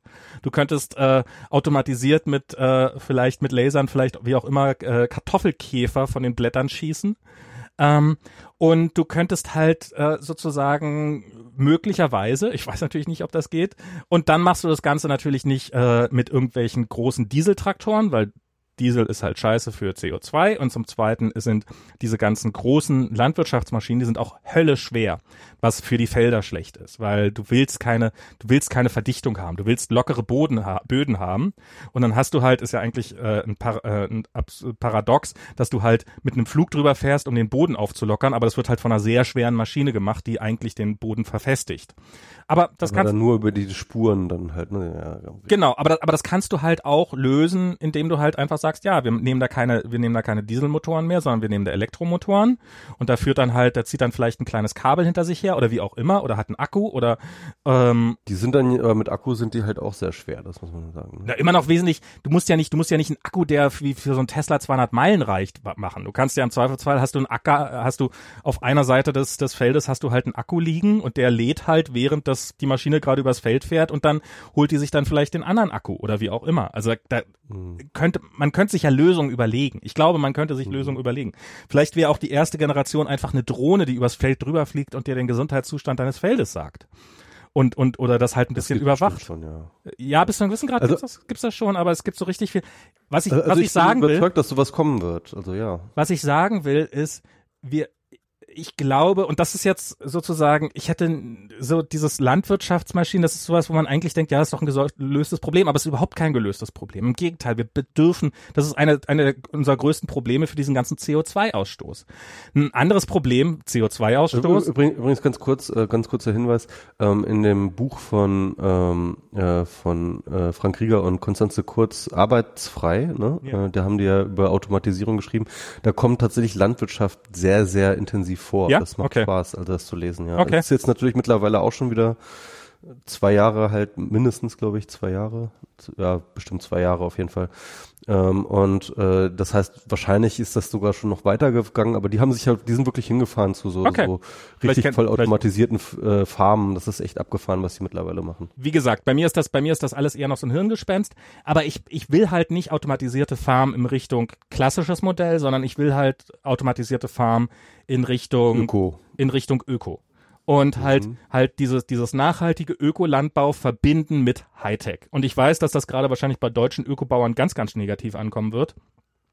Und, aber mal gucken. Mal, also, es ist, ist alles Hirngespinst, alles Hirngespinst im Augenblick. Ne? Das ist aber Persönlichkeitsrecht für die Pflanzen, ja. Du kannst ja nicht die Pflanzen überwachen. Das ist Naja, aber du kennst doch so, du weißt doch, wie viele so, so, so irgendwelche, auch gerade bei den Grünen, wie viele da, oh Gott, oh Gott, da ist ein Mikrochip ja, ja, ich das weiß, ist, ich weiß, ich weiß. ähm, und Aber, aber ich glaube, ich glaube schon, dass es das aber auch gibt. Also ich glaube auch, dass es hier. Das wird geben, das muss es geben. die- Das, das, und, und das ist nur ein Bereich von vielen, in denen potenziell, wenn man es mal, und, und ich glaube, das könnte, das, weißt du, das, das ist halt sowas, so mit diesem, mit diesen ganzen Autofirmen. Ich glaube, Autofirmen, um jetzt nochmal bei dem Beispiel zu bleiben, die sind halt, die, die gesamte interne Firmenstruktur ist halt auf Benzin- und Dieselmotoren ausgerichtet. Und darauf sind die ausgelegt.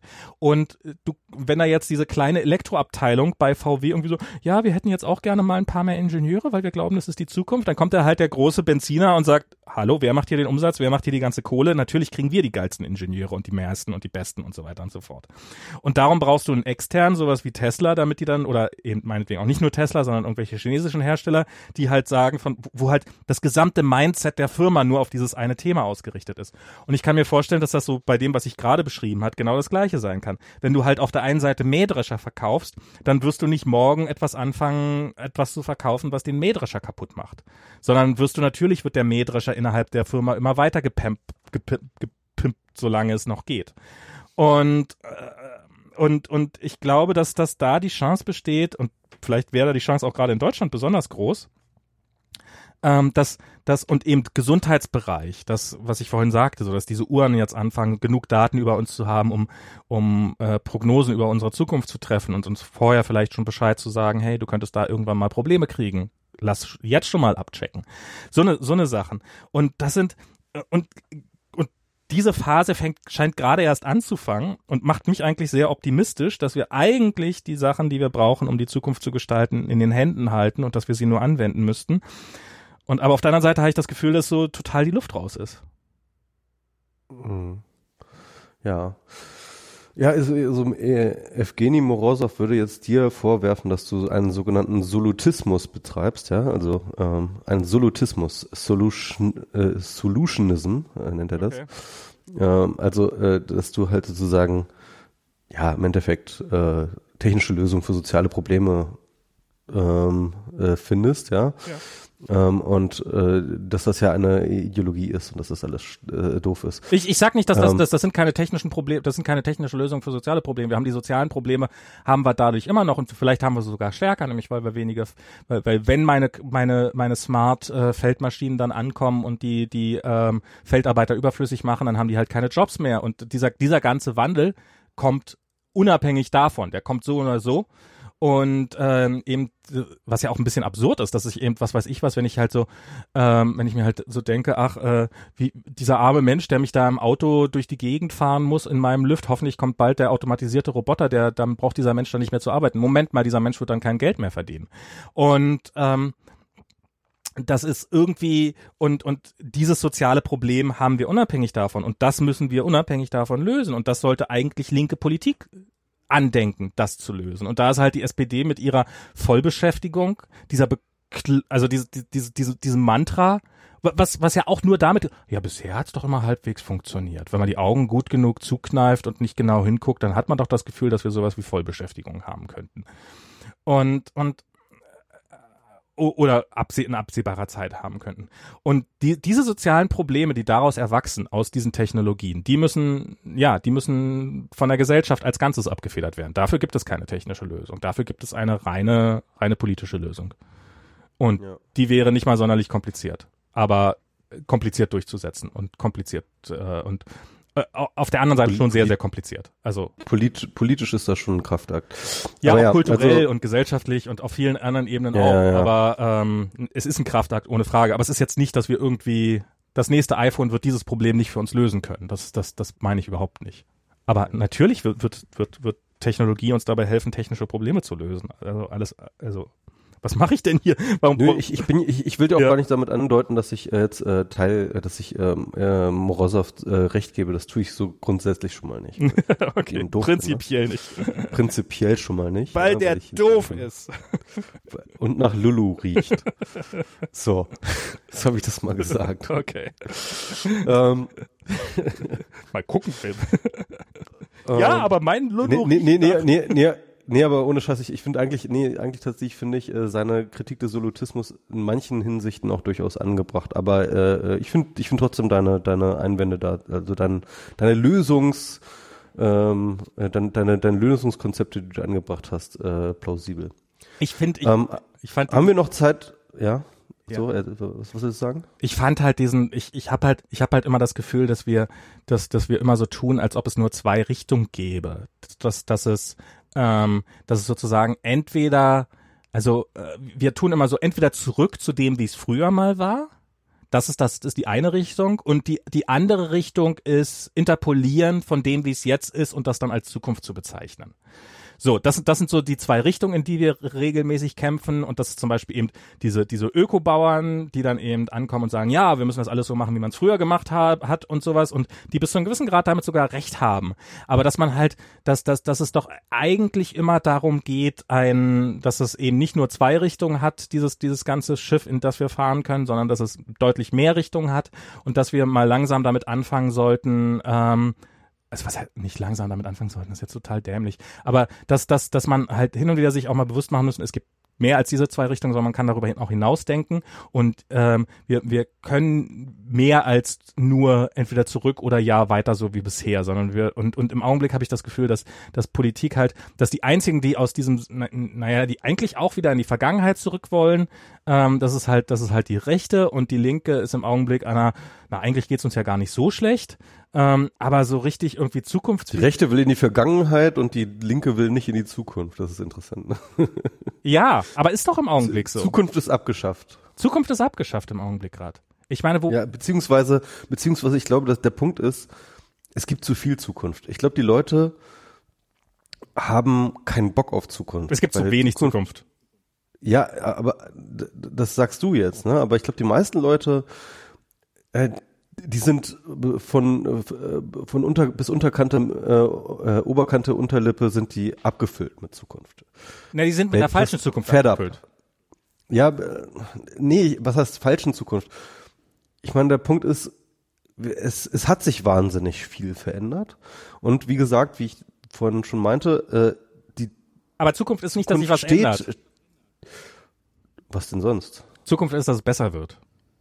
Nee, das ist nicht äh, zu, nicht automatisch, das, aber das sollte es sein. Und und ja, im, Augenblick, also ich meine, wäre schön, das ist das ist wünschenswert, aber also aber, guck mal, irgendwann jetzt stehen halt vor allem viele viele Variablen in, in den Sternen und vor allem ja, auch sehr sehr viele sehr viele Risiken und Gefahren. Es steht immer und, viele Variablen in den Sternen, es stehen immer viele Risiken und Gefahren in den Sternen. Es waren es waren vielleicht schon mal weniger. Ich ich, ich will ja gar nicht bestreiten, dass es im Augenblick gerade relativ viele sind, aber diese dieser Climate Change, das ist jetzt auch nichts, was seit, was erst seit gestern existiert, äh, was wir plötzlich mal entdeckt haben, sondern da, da waren uns wirklich einige Leute schon sehr, sehr lange vor und das ist einfach nur ein Problem, was immer, immer schmerzhafter wird. Ähm, und die Leute es umso mehr ignorieren, hat man manchmal das Gefühl. Auf jeden Fall hatte ich schon mal das Gefühl, dass es schon mal angesagter war, äh, ge gegen Umweltverschmutzung zu kämpfen. Ähm, aber, aber es ist jetzt, wir haben jetzt keine, ähm, es, es gibt jetzt, es, es, die Situation ist jetzt nicht würde ich sagen, nicht absurd schlimmer als vor fünf Jahren oder sowas. Doch, ich würde schon sagen. Also das ist mein, das ist mein Gefühl, es ist definitiv, dass wir, äh, äh, dass das, was heißt schlimmer? Also es ist auf jeden Fall, sie ist unruhiger, sie ist ähm, sehr viel unberechenbarer. Sie Ja. ist, ähm, Ja, weil sie du ist sie mit, mit mehr Risiken und sie ist mit mehr Risiken verbunden. Na, das, das Also ist ich nur, weil das du älter Gefühl- geworden bist. Das kann natürlich sein. Also das will ich jetzt auch nicht, ähm, will ich jetzt nicht komplett äh, äh, ähm, an Abrede stellen. Aber mir kommt es so vor, als ob momentan irgendwie, was ist so so ein bisschen so, dass dieses Gefühl, wenn du das Gefühl hast, okay, irgendwie ruckelt mein Stuhl und du feststellst, nee, irgendwie ruckelt ähm, die ganze Wohnung und dann stellst du fest, oh, oh Scheiße, das ist der die gesamte Kontinentalplatte, die da gerade ruckelt. Ja. Und ähm, also also was ist so irgendwie dieses Gefühl, dass äh, wirklich Quicksand. things are shaking up. Mhm. Ja, also es ist halt, ähm, es ist, es ist wenig, worauf du dich noch verlassen kannst. Das ist mein Gefühl. Das Ja. Ist, ähm, Ja, ja, ja, aber das kann, das heißt ja nicht, dass es was Schlechtes, also das, ja, es, aber wir wissen nicht, wie das, also ja, things are sh shaking up bis zu einem gewissen Grad und ich, ich wünschte mir auch eine andere Richtung, aus der das Ganze käme. Also das ist jetzt, ich bin da nicht, ich bin da, ich habe, ich bin da auch kein, ist jetzt nicht so, dass ich gerade sage, aber auf der anderen Seite denke ich halt auch, ähm, die, es geht immer in beide Richtungen. Es geht, ähm, also eben, was weiß ich was, im Augenblick ist das halt so, dass hier in den USA im Augenblick jeder, der irgendwie dem zugerechnet wird, dass er mal für die nächste Präsidentschaftskandidatur antreten könnte gegen, gegen Trump oder wer auch immer von den Republikanern kommt, dass jeder davon äh, Universal Healthcare will und ihr Single-Payer-System will. Was halt noch vor was was Clinton sich nicht getraut hat. Es gab Gerüchte, dass Clinton, also es tauchen jetzt Gerüchte auf, dass Clinton das überlegt hatte, das zu machen, mit einem Single Payer anzutreten. Vielleicht probiert sich jetzt auch im Nachhinein nur anders dazustehen. Das ist sozusagen die Position, die Bernie Sanders hatte in großen Teilen, die eine totale Außenseiterposition war, noch letztes Jahr im Wahlkampf äh, und, und vorletztes Jahr ist jetzt schon auch bei den Demokraten fast Mainstream. Das heißt natürlich nicht, dass automatisch alles besser wird, aber es shaken nicht nur die nach rechts die Sachen ab und das macht mir große Sorgen, ohne Frage, aber es shaken auch links andere Sachen ab. Und vielleicht ist dieses Shaken auch dafür gut, dass, dass die Linke mal wieder eine Richtung findet und dass, dass, Ja. da, dass da mal wieder eine Vision kommt und dass da mal eine Zukunft das will ich überhaupt nicht in Frage stellen. Das glaube ich auch. Und ich glaube auch, dass sozusagen im Sachen, in Sachen Shaking, ja, die USA sehr viel weiter sind als, als, äh, als, also ich sag mal so, du hast wahrscheinlich recht, dass, ähm, dass, dass, dass Deutschland nochmal so richtig ordentlich durchgeschakt gehört, ja. aber, äh, ähm, aber das wird definitiv, es ist definitiv nicht, womit du in den Wahlkampf gehst. Hey Leute, wir shaken hier alles ab, ja, das ist halt definitiv Klar. nicht etwas, das ist das, was ich meine. gerade nicht in Ähm, Mer und das Zeiten von zweite, Merkel. Und, und das zweite ist, ähm, und das zweite ist, dass das definitiv auch schiefgehen kann. Und, Natürlich. Ähm, und, und, und, und, und wie und ob das schief geht in den USA zum Beispiel, das Ja. ist halt etwas, was wir, glaube ich, erst noch erfahren werden. Ich habe auch sehr jetzt- viel das Angst. Ist noch lange nicht, das ist noch lange nicht irgendwie, ähm, die Richtung ist noch gar nicht klar, in das das jetzt alles geht. Aber du hast absolut recht, dass, dass, dass definitiv Donald Trump auch auf der linken Seite, ähm, ich sag mal so, ähm, ähm, die, die Rahmen, in dessen Politik diskutiert wurde auf der Linken, ja, definitiv gesprengt hat und dass jetzt plötzlich Dinge gesagt werden, die anders gesagt, die vorher sozusagen total outrageous waren und dass jetzt, ähm, dass jetzt, sag ich mal, sehr viel freier ähm, Konzepte diskutiert werden, auch linke Konzepte diskutiert werden. Da gebe ich dir absolut recht. Das ist, das sehe ich auch in den USA. Das ist, das ist eine spannende Entwicklung und da werden wir bestimmt auch noch ähm, positive Outcomes von sehen. Aber, aber wie gesagt, also im Großen und Ganzen einen Schlussstrich zu ziehen, das wird wahrscheinlich erst noch lange dauern. Ach, einen Schlussstrich werden wir nie ziehen. Ja, das stimmt ja, aber das ist wahrscheinlich nie. Aber wir bräuchten, Aber ich wollte nur mal fragen, ich wollte nur mal Ja. fragen, ob wir noch die Zeit haben auf ein letztes Thema. und zwar? Also ich, ich würde sonst noch mal was über äh, The Righteous Mind erzählen. Okay. Was auch immer das ist. Okay. Also, ähm, ich lese mal wieder ein Buch. Uh! Es ist ja so eine, es ist ja so jetzt mittlerweile so eine äh, etablierte, ähm, wie, wie nennt man das? Äh, etabliertes Konzept in, innerhalb von WMR, Intelli- Inti- äh, ähm, Bücher Ressort, ja, ein, so, so, eine, ein, so ein Ressort. MS Pro liest Ah, okay. ein Buch oder so. und Max ja. macht blöde Witze drüber. Genau. ähm, ich hatte das, ich glaube, das letzte Mal, wo ich über ein Buch geredet habe, war es dieses ähm, von ähm, Joshua Green ähm, über äh, Moral Tribes. Ja. Und, ähm, und im Endeffekt baut das auf dem Buch auf, was ich jetzt gerade lese. Das ist nämlich äh, The Righteous Mind von Jonathan Haidt. Und das ist wirklich auch ein Bestseller. Und wahrscheinlich hat der eine oder andere Hörer das schon gelesen, aber ich bin jetzt erst drauf gestoßen, also ich bin auch schon vorher schon mal irgendwie, habe ich davon gehört, aber ich habe jetzt erst mich da wirklich reinbegeben. Und ich muss sagen, es ist wirklich, wirklich eine interessante Lektüre. Ähm, also Jonathan Haidt ist ähm, Psychologe, und ähm, ähm, als solcher halt so so ein bisschen so ein Sozialpsychologe. Also er, er äh, beschäftigt sich ähm, ähm, vor allem mit moraler Psychologie, also Moral Psychology, ähm, wie moralische Empfindungen funktionieren, sage ich. Ist das der ja? Typ, der argumentiert hat, dass, dass wir weniger empathisch werden sollten? Ähm, weiß ich jetzt nicht, kenne ich jetzt nicht die These okay. von ihm. Ich weiß nicht, ja. Mhm. Mhm.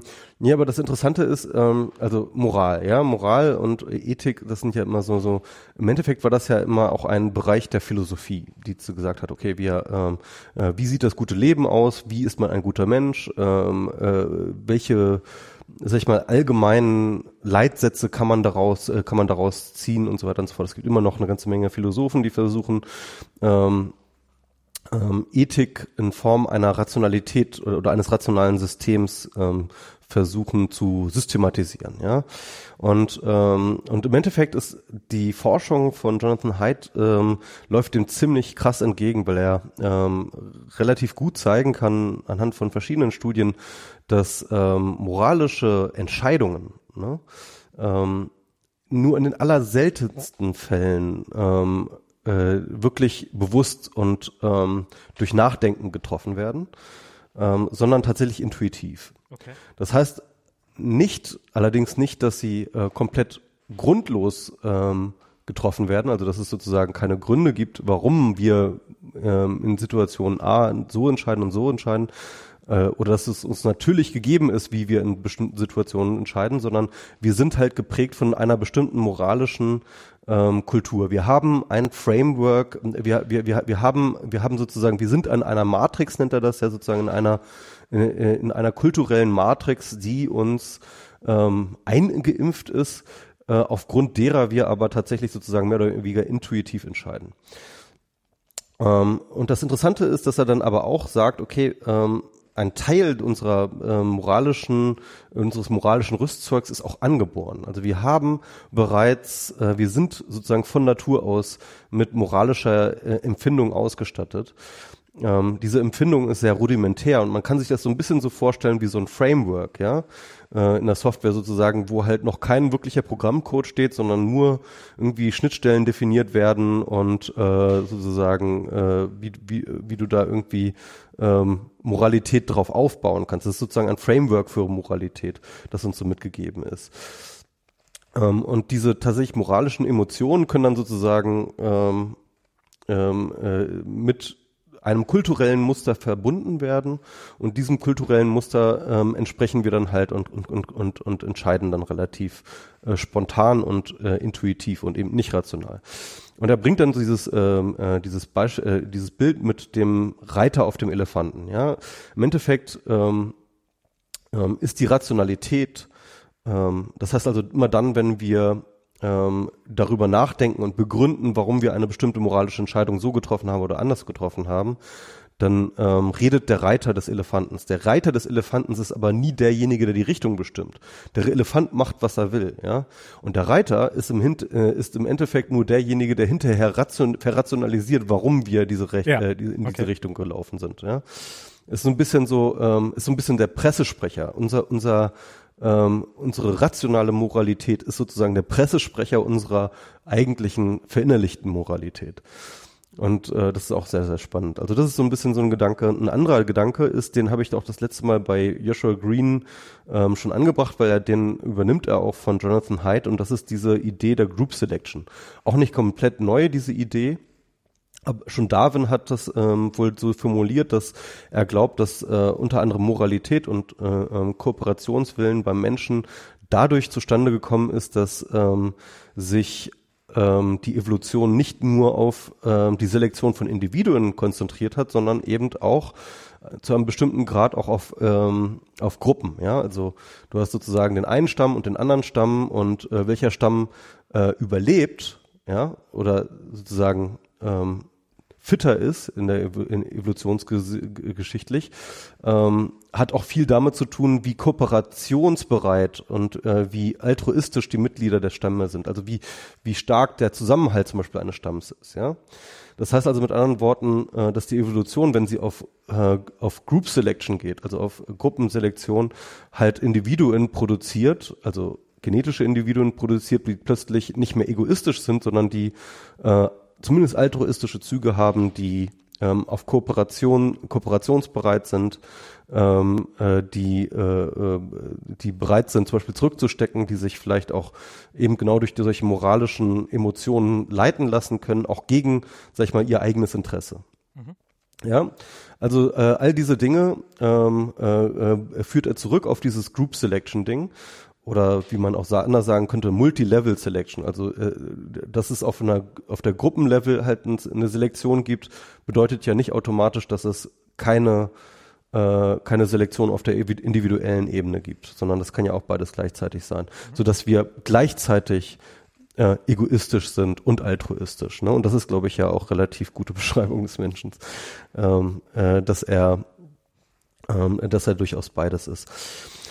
Und, ähm, und die, diese Implikation von dieser Group Level Selection ist dann natürlich, ähm, dass dieser Altruismus auch ähm, sozusagen Beigaben hat. Also ähm, dass es eigentlich ein Set von verschiedenen Eigenschaften ist, die uns besonders gut in der Gruppe funktionieren lassen. Und das ist eben einerseits sozusagen ähm, der Wille zur Kooperation, auch dann, wenn ich keinen Eigennutzen daraus ziehe.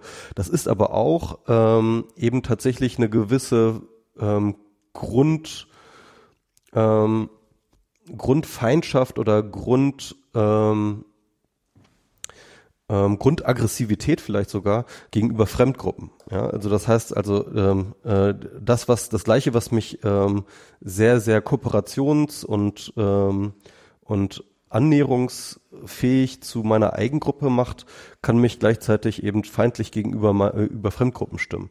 Und das ist genau dieser Tribalismus, äh, von dem ich das letzte Mal auch schon ein bisschen geredet mhm. habe. Ähm, und dass wir äh, gerade, und das ist eben das, was Jonathan Haidt halt zeigt, dass wir halt gerade, ähm, äh, und eben nicht nur Jonathan Haidt, sondern auch von äh, Dan Kayen, die Forschung, die ich auch schon mal, glaube ich, erwähnt habe, äh, die, die zeigt, dass wir ähm, äh, in politischen Entscheidungen ähm, immer dazu neigen, äh, sehr, sehr krass dazu neigen, dass wir ähm, dass wir mittels unserer Identität entscheiden. Ja, also das heißt, die Klimaleugner leugnen nicht den Klimawandel, weil sie von den Argumenten wahnsinnig überzeugt sind vom Klimawandel, sondern weil sie zu der Gruppe gehören, sondern weil sie erstens ähm, sich halt eher als Republikaner identifizieren mhm. und zweitens, weil sie, sie definitiv sich absolut abgrenzen wollen gegen diese verfickten Demokraten. Ja? Mhm. Und also das heißt also äh, so so ein tribalistischer Effekt äh, dazu führt, dass wir bestimmte Entscheidungen treffen, also also mittels unserer Identität. Und dass ähm, äh, wir, wenn beispielsweise neue Fakten auftauchen, die ähm, äh, unsere Überzeugungen widersprechen, die aber Teil unserer Identität ist, dass wir uns dann direkt angegriffen fühlen in unsere Identität, ja, und dass das sozusagen ähm, deswegen so vehement bekämpft wird und, und so vehement ignoriert wird, so ein Fakt, weil es eben nicht einfach nur um Recht haben oder nicht Recht haben geht, sondern weil es tatsächlich um die eigene Identität geht, ja. Und das ist halt, ähm, und das ist halt wahnsinnig konsistent auch mit dieser Day, äh, Dan Cahan-Forschung. Und das äh, äh, finde ich halt gerade äh, wahnsinnig interessant, weil es, glaube ich, über unsere politische Kultur ähm, ähm, äh, so, so krasse Aussagen macht, die, ähm, die ich auch noch dabei bin, überhaupt noch zu verarbeiten. Aber ähm, also ähm, ja, so das ist so ein bisschen, was ich jetzt über ähm, über The Righteous Mind sagen will. Also wenn man sich wirklich, wenn man vor der, wenn man zum Beispiel vor Twitter steht, ja, und irgendwie absolut nicht mehr rafft, was da losgeht in den Debatten, ja, und wie da Debatten geführt werden und wie verhärtet die Fronten sind und wie schnell Sachen eskalieren, ja. Wenn man Righteous Mind liest, dann versteht man das. Dann, dann, dann, dann hat man das Gefühl, alles klar, jetzt wird mir einiges klar, ja. Ähm, es macht einen gleichzeitig auch ratlos, weil man irgendwie, ähm, weil man dann, dann, dann davor steht und sagt, okay, äh, wir haben jetzt ähm, ähm, äh, das ist eine verfickte Situation, äh, die wir uns da begeben haben. Eine Sache ist, ähm, äh, ist es durchaus, Jonathan Haidt ähm, äh, gibt da durchaus auch ähm, ja, Auswege oder zeigt Auswege auf und er sagt halt, ähm, der einzelne Mensch, ja, der ist nicht fähig, rationale Wertentscheidungen und politische Entscheidungen und so weiter und so fort zu treffen. Es ist einfach nicht der Fall. Er kann nicht, äh, äh, ein, ein einzelner Mensch kann nicht Wert, kann nicht urteilen. Ja, okay. das ist absolut, absolut unmöglich. Aber was ähm, sozusagen in der Metaevolution passiert ist, in der kulturellen Evolution passiert ist, ist, dass wir uns Institutionen geschaffen haben, wo Individuen aufeinandertreffen und im Streit, ja, also in der Auseinandersetzung mit ähm, ähm, äh, mit verschiedenen ähm, righteous minds sozusagen, die aufeinanderprallen und sich gegenseitig äh, widersprechen, halt ähm, äh, dort es immer wieder schaffen, einen gewissen Ausgleich zu finden, also so eine Art Checks and Balances System. Und äh, im Endeffekt sind alle Institutionen, die wir so geschaffen haben, wie die politischen Institutionen, aber auch Unternehmen und so weiter und so fort, sind das halt sozusagen ähm, auch Gebilde, die ähm, ähm, die sozusagen äh, durch dadurch selbstregulative sind, dass eben verschiedene äh, von diesen Righteous Minds aufeinanderprallen und sich halt in Check halten können.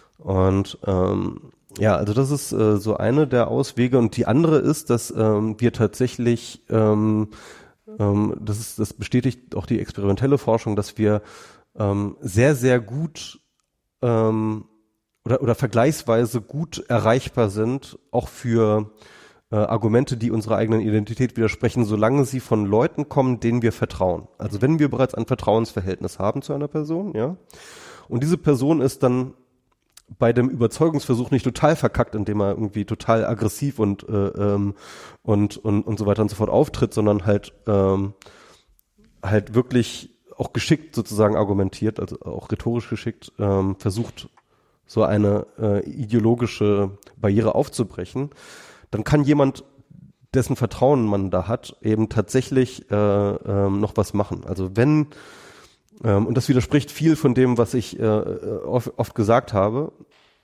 Ähm, vielleicht muss ich da mich da auch äh, korrigieren, dass ähm, man nicht den Kontakt abbrechen sollte zu Leuten, die man gut kennt und die jetzt plötzlich keine Ahnung ähm, zur AfD hanseln werden, die jetzt irgendwie nur noch äh, gegen Flüchtlinge ranten, sondern dass man vielleicht gerade dort, wo man eben noch ein persönliches Verhältnis hat, ja, da hat man eben noch die besten Chancen, jemanden irgendwie wieder zurückzuholen. Da hat man den, da hat man die besten Chancen, sozusagen zum Elefanten zu sprechen, wie Jonathan Haidt sagen würde. Also ne, mhm. der Witz ist halt, ähm, äh, viele Debatten funktionieren so, weil äh, das halt Leute, das im Endeffekt sozusagen die Reiter miteinander äh, kommunizieren, ja.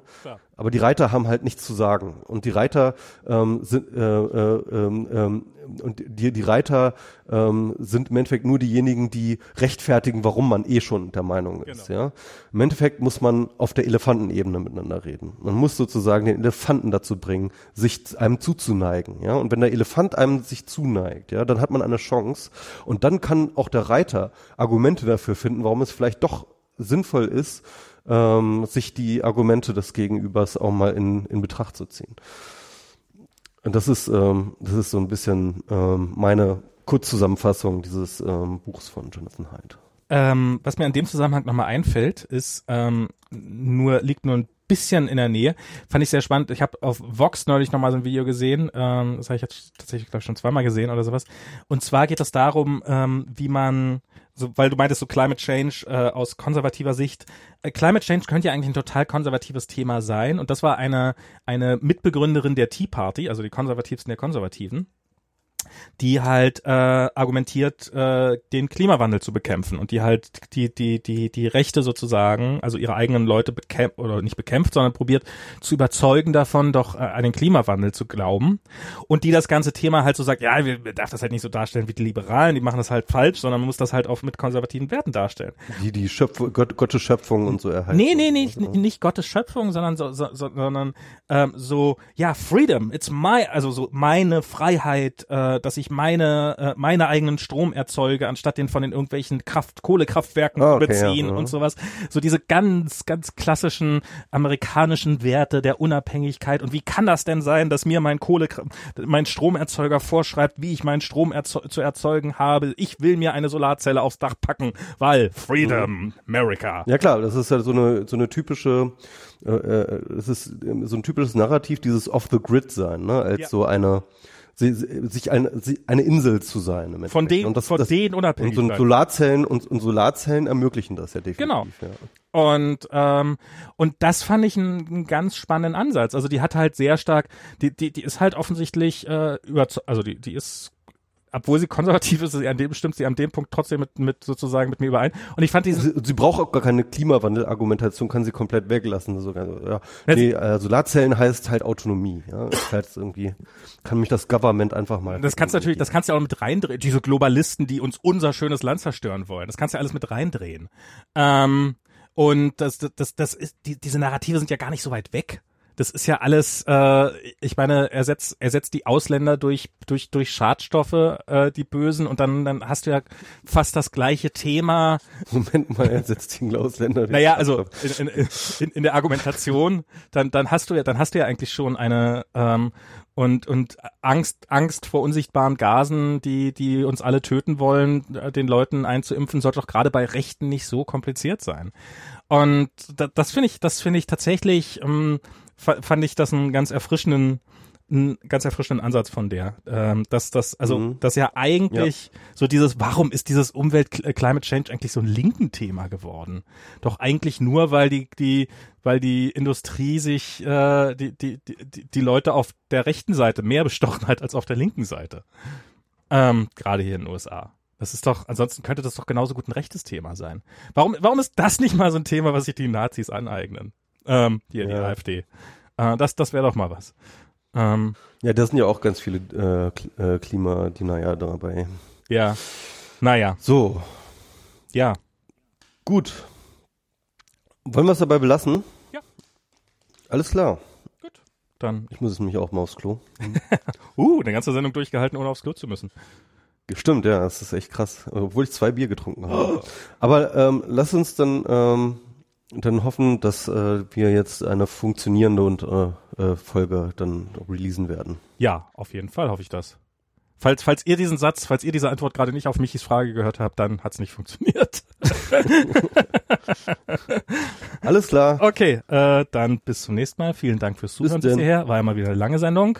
Ähm, ich hoffe, es hat Spaß gemacht. Bis zum nächsten Mal, sofern die Welt nicht untergeht. Tschüss.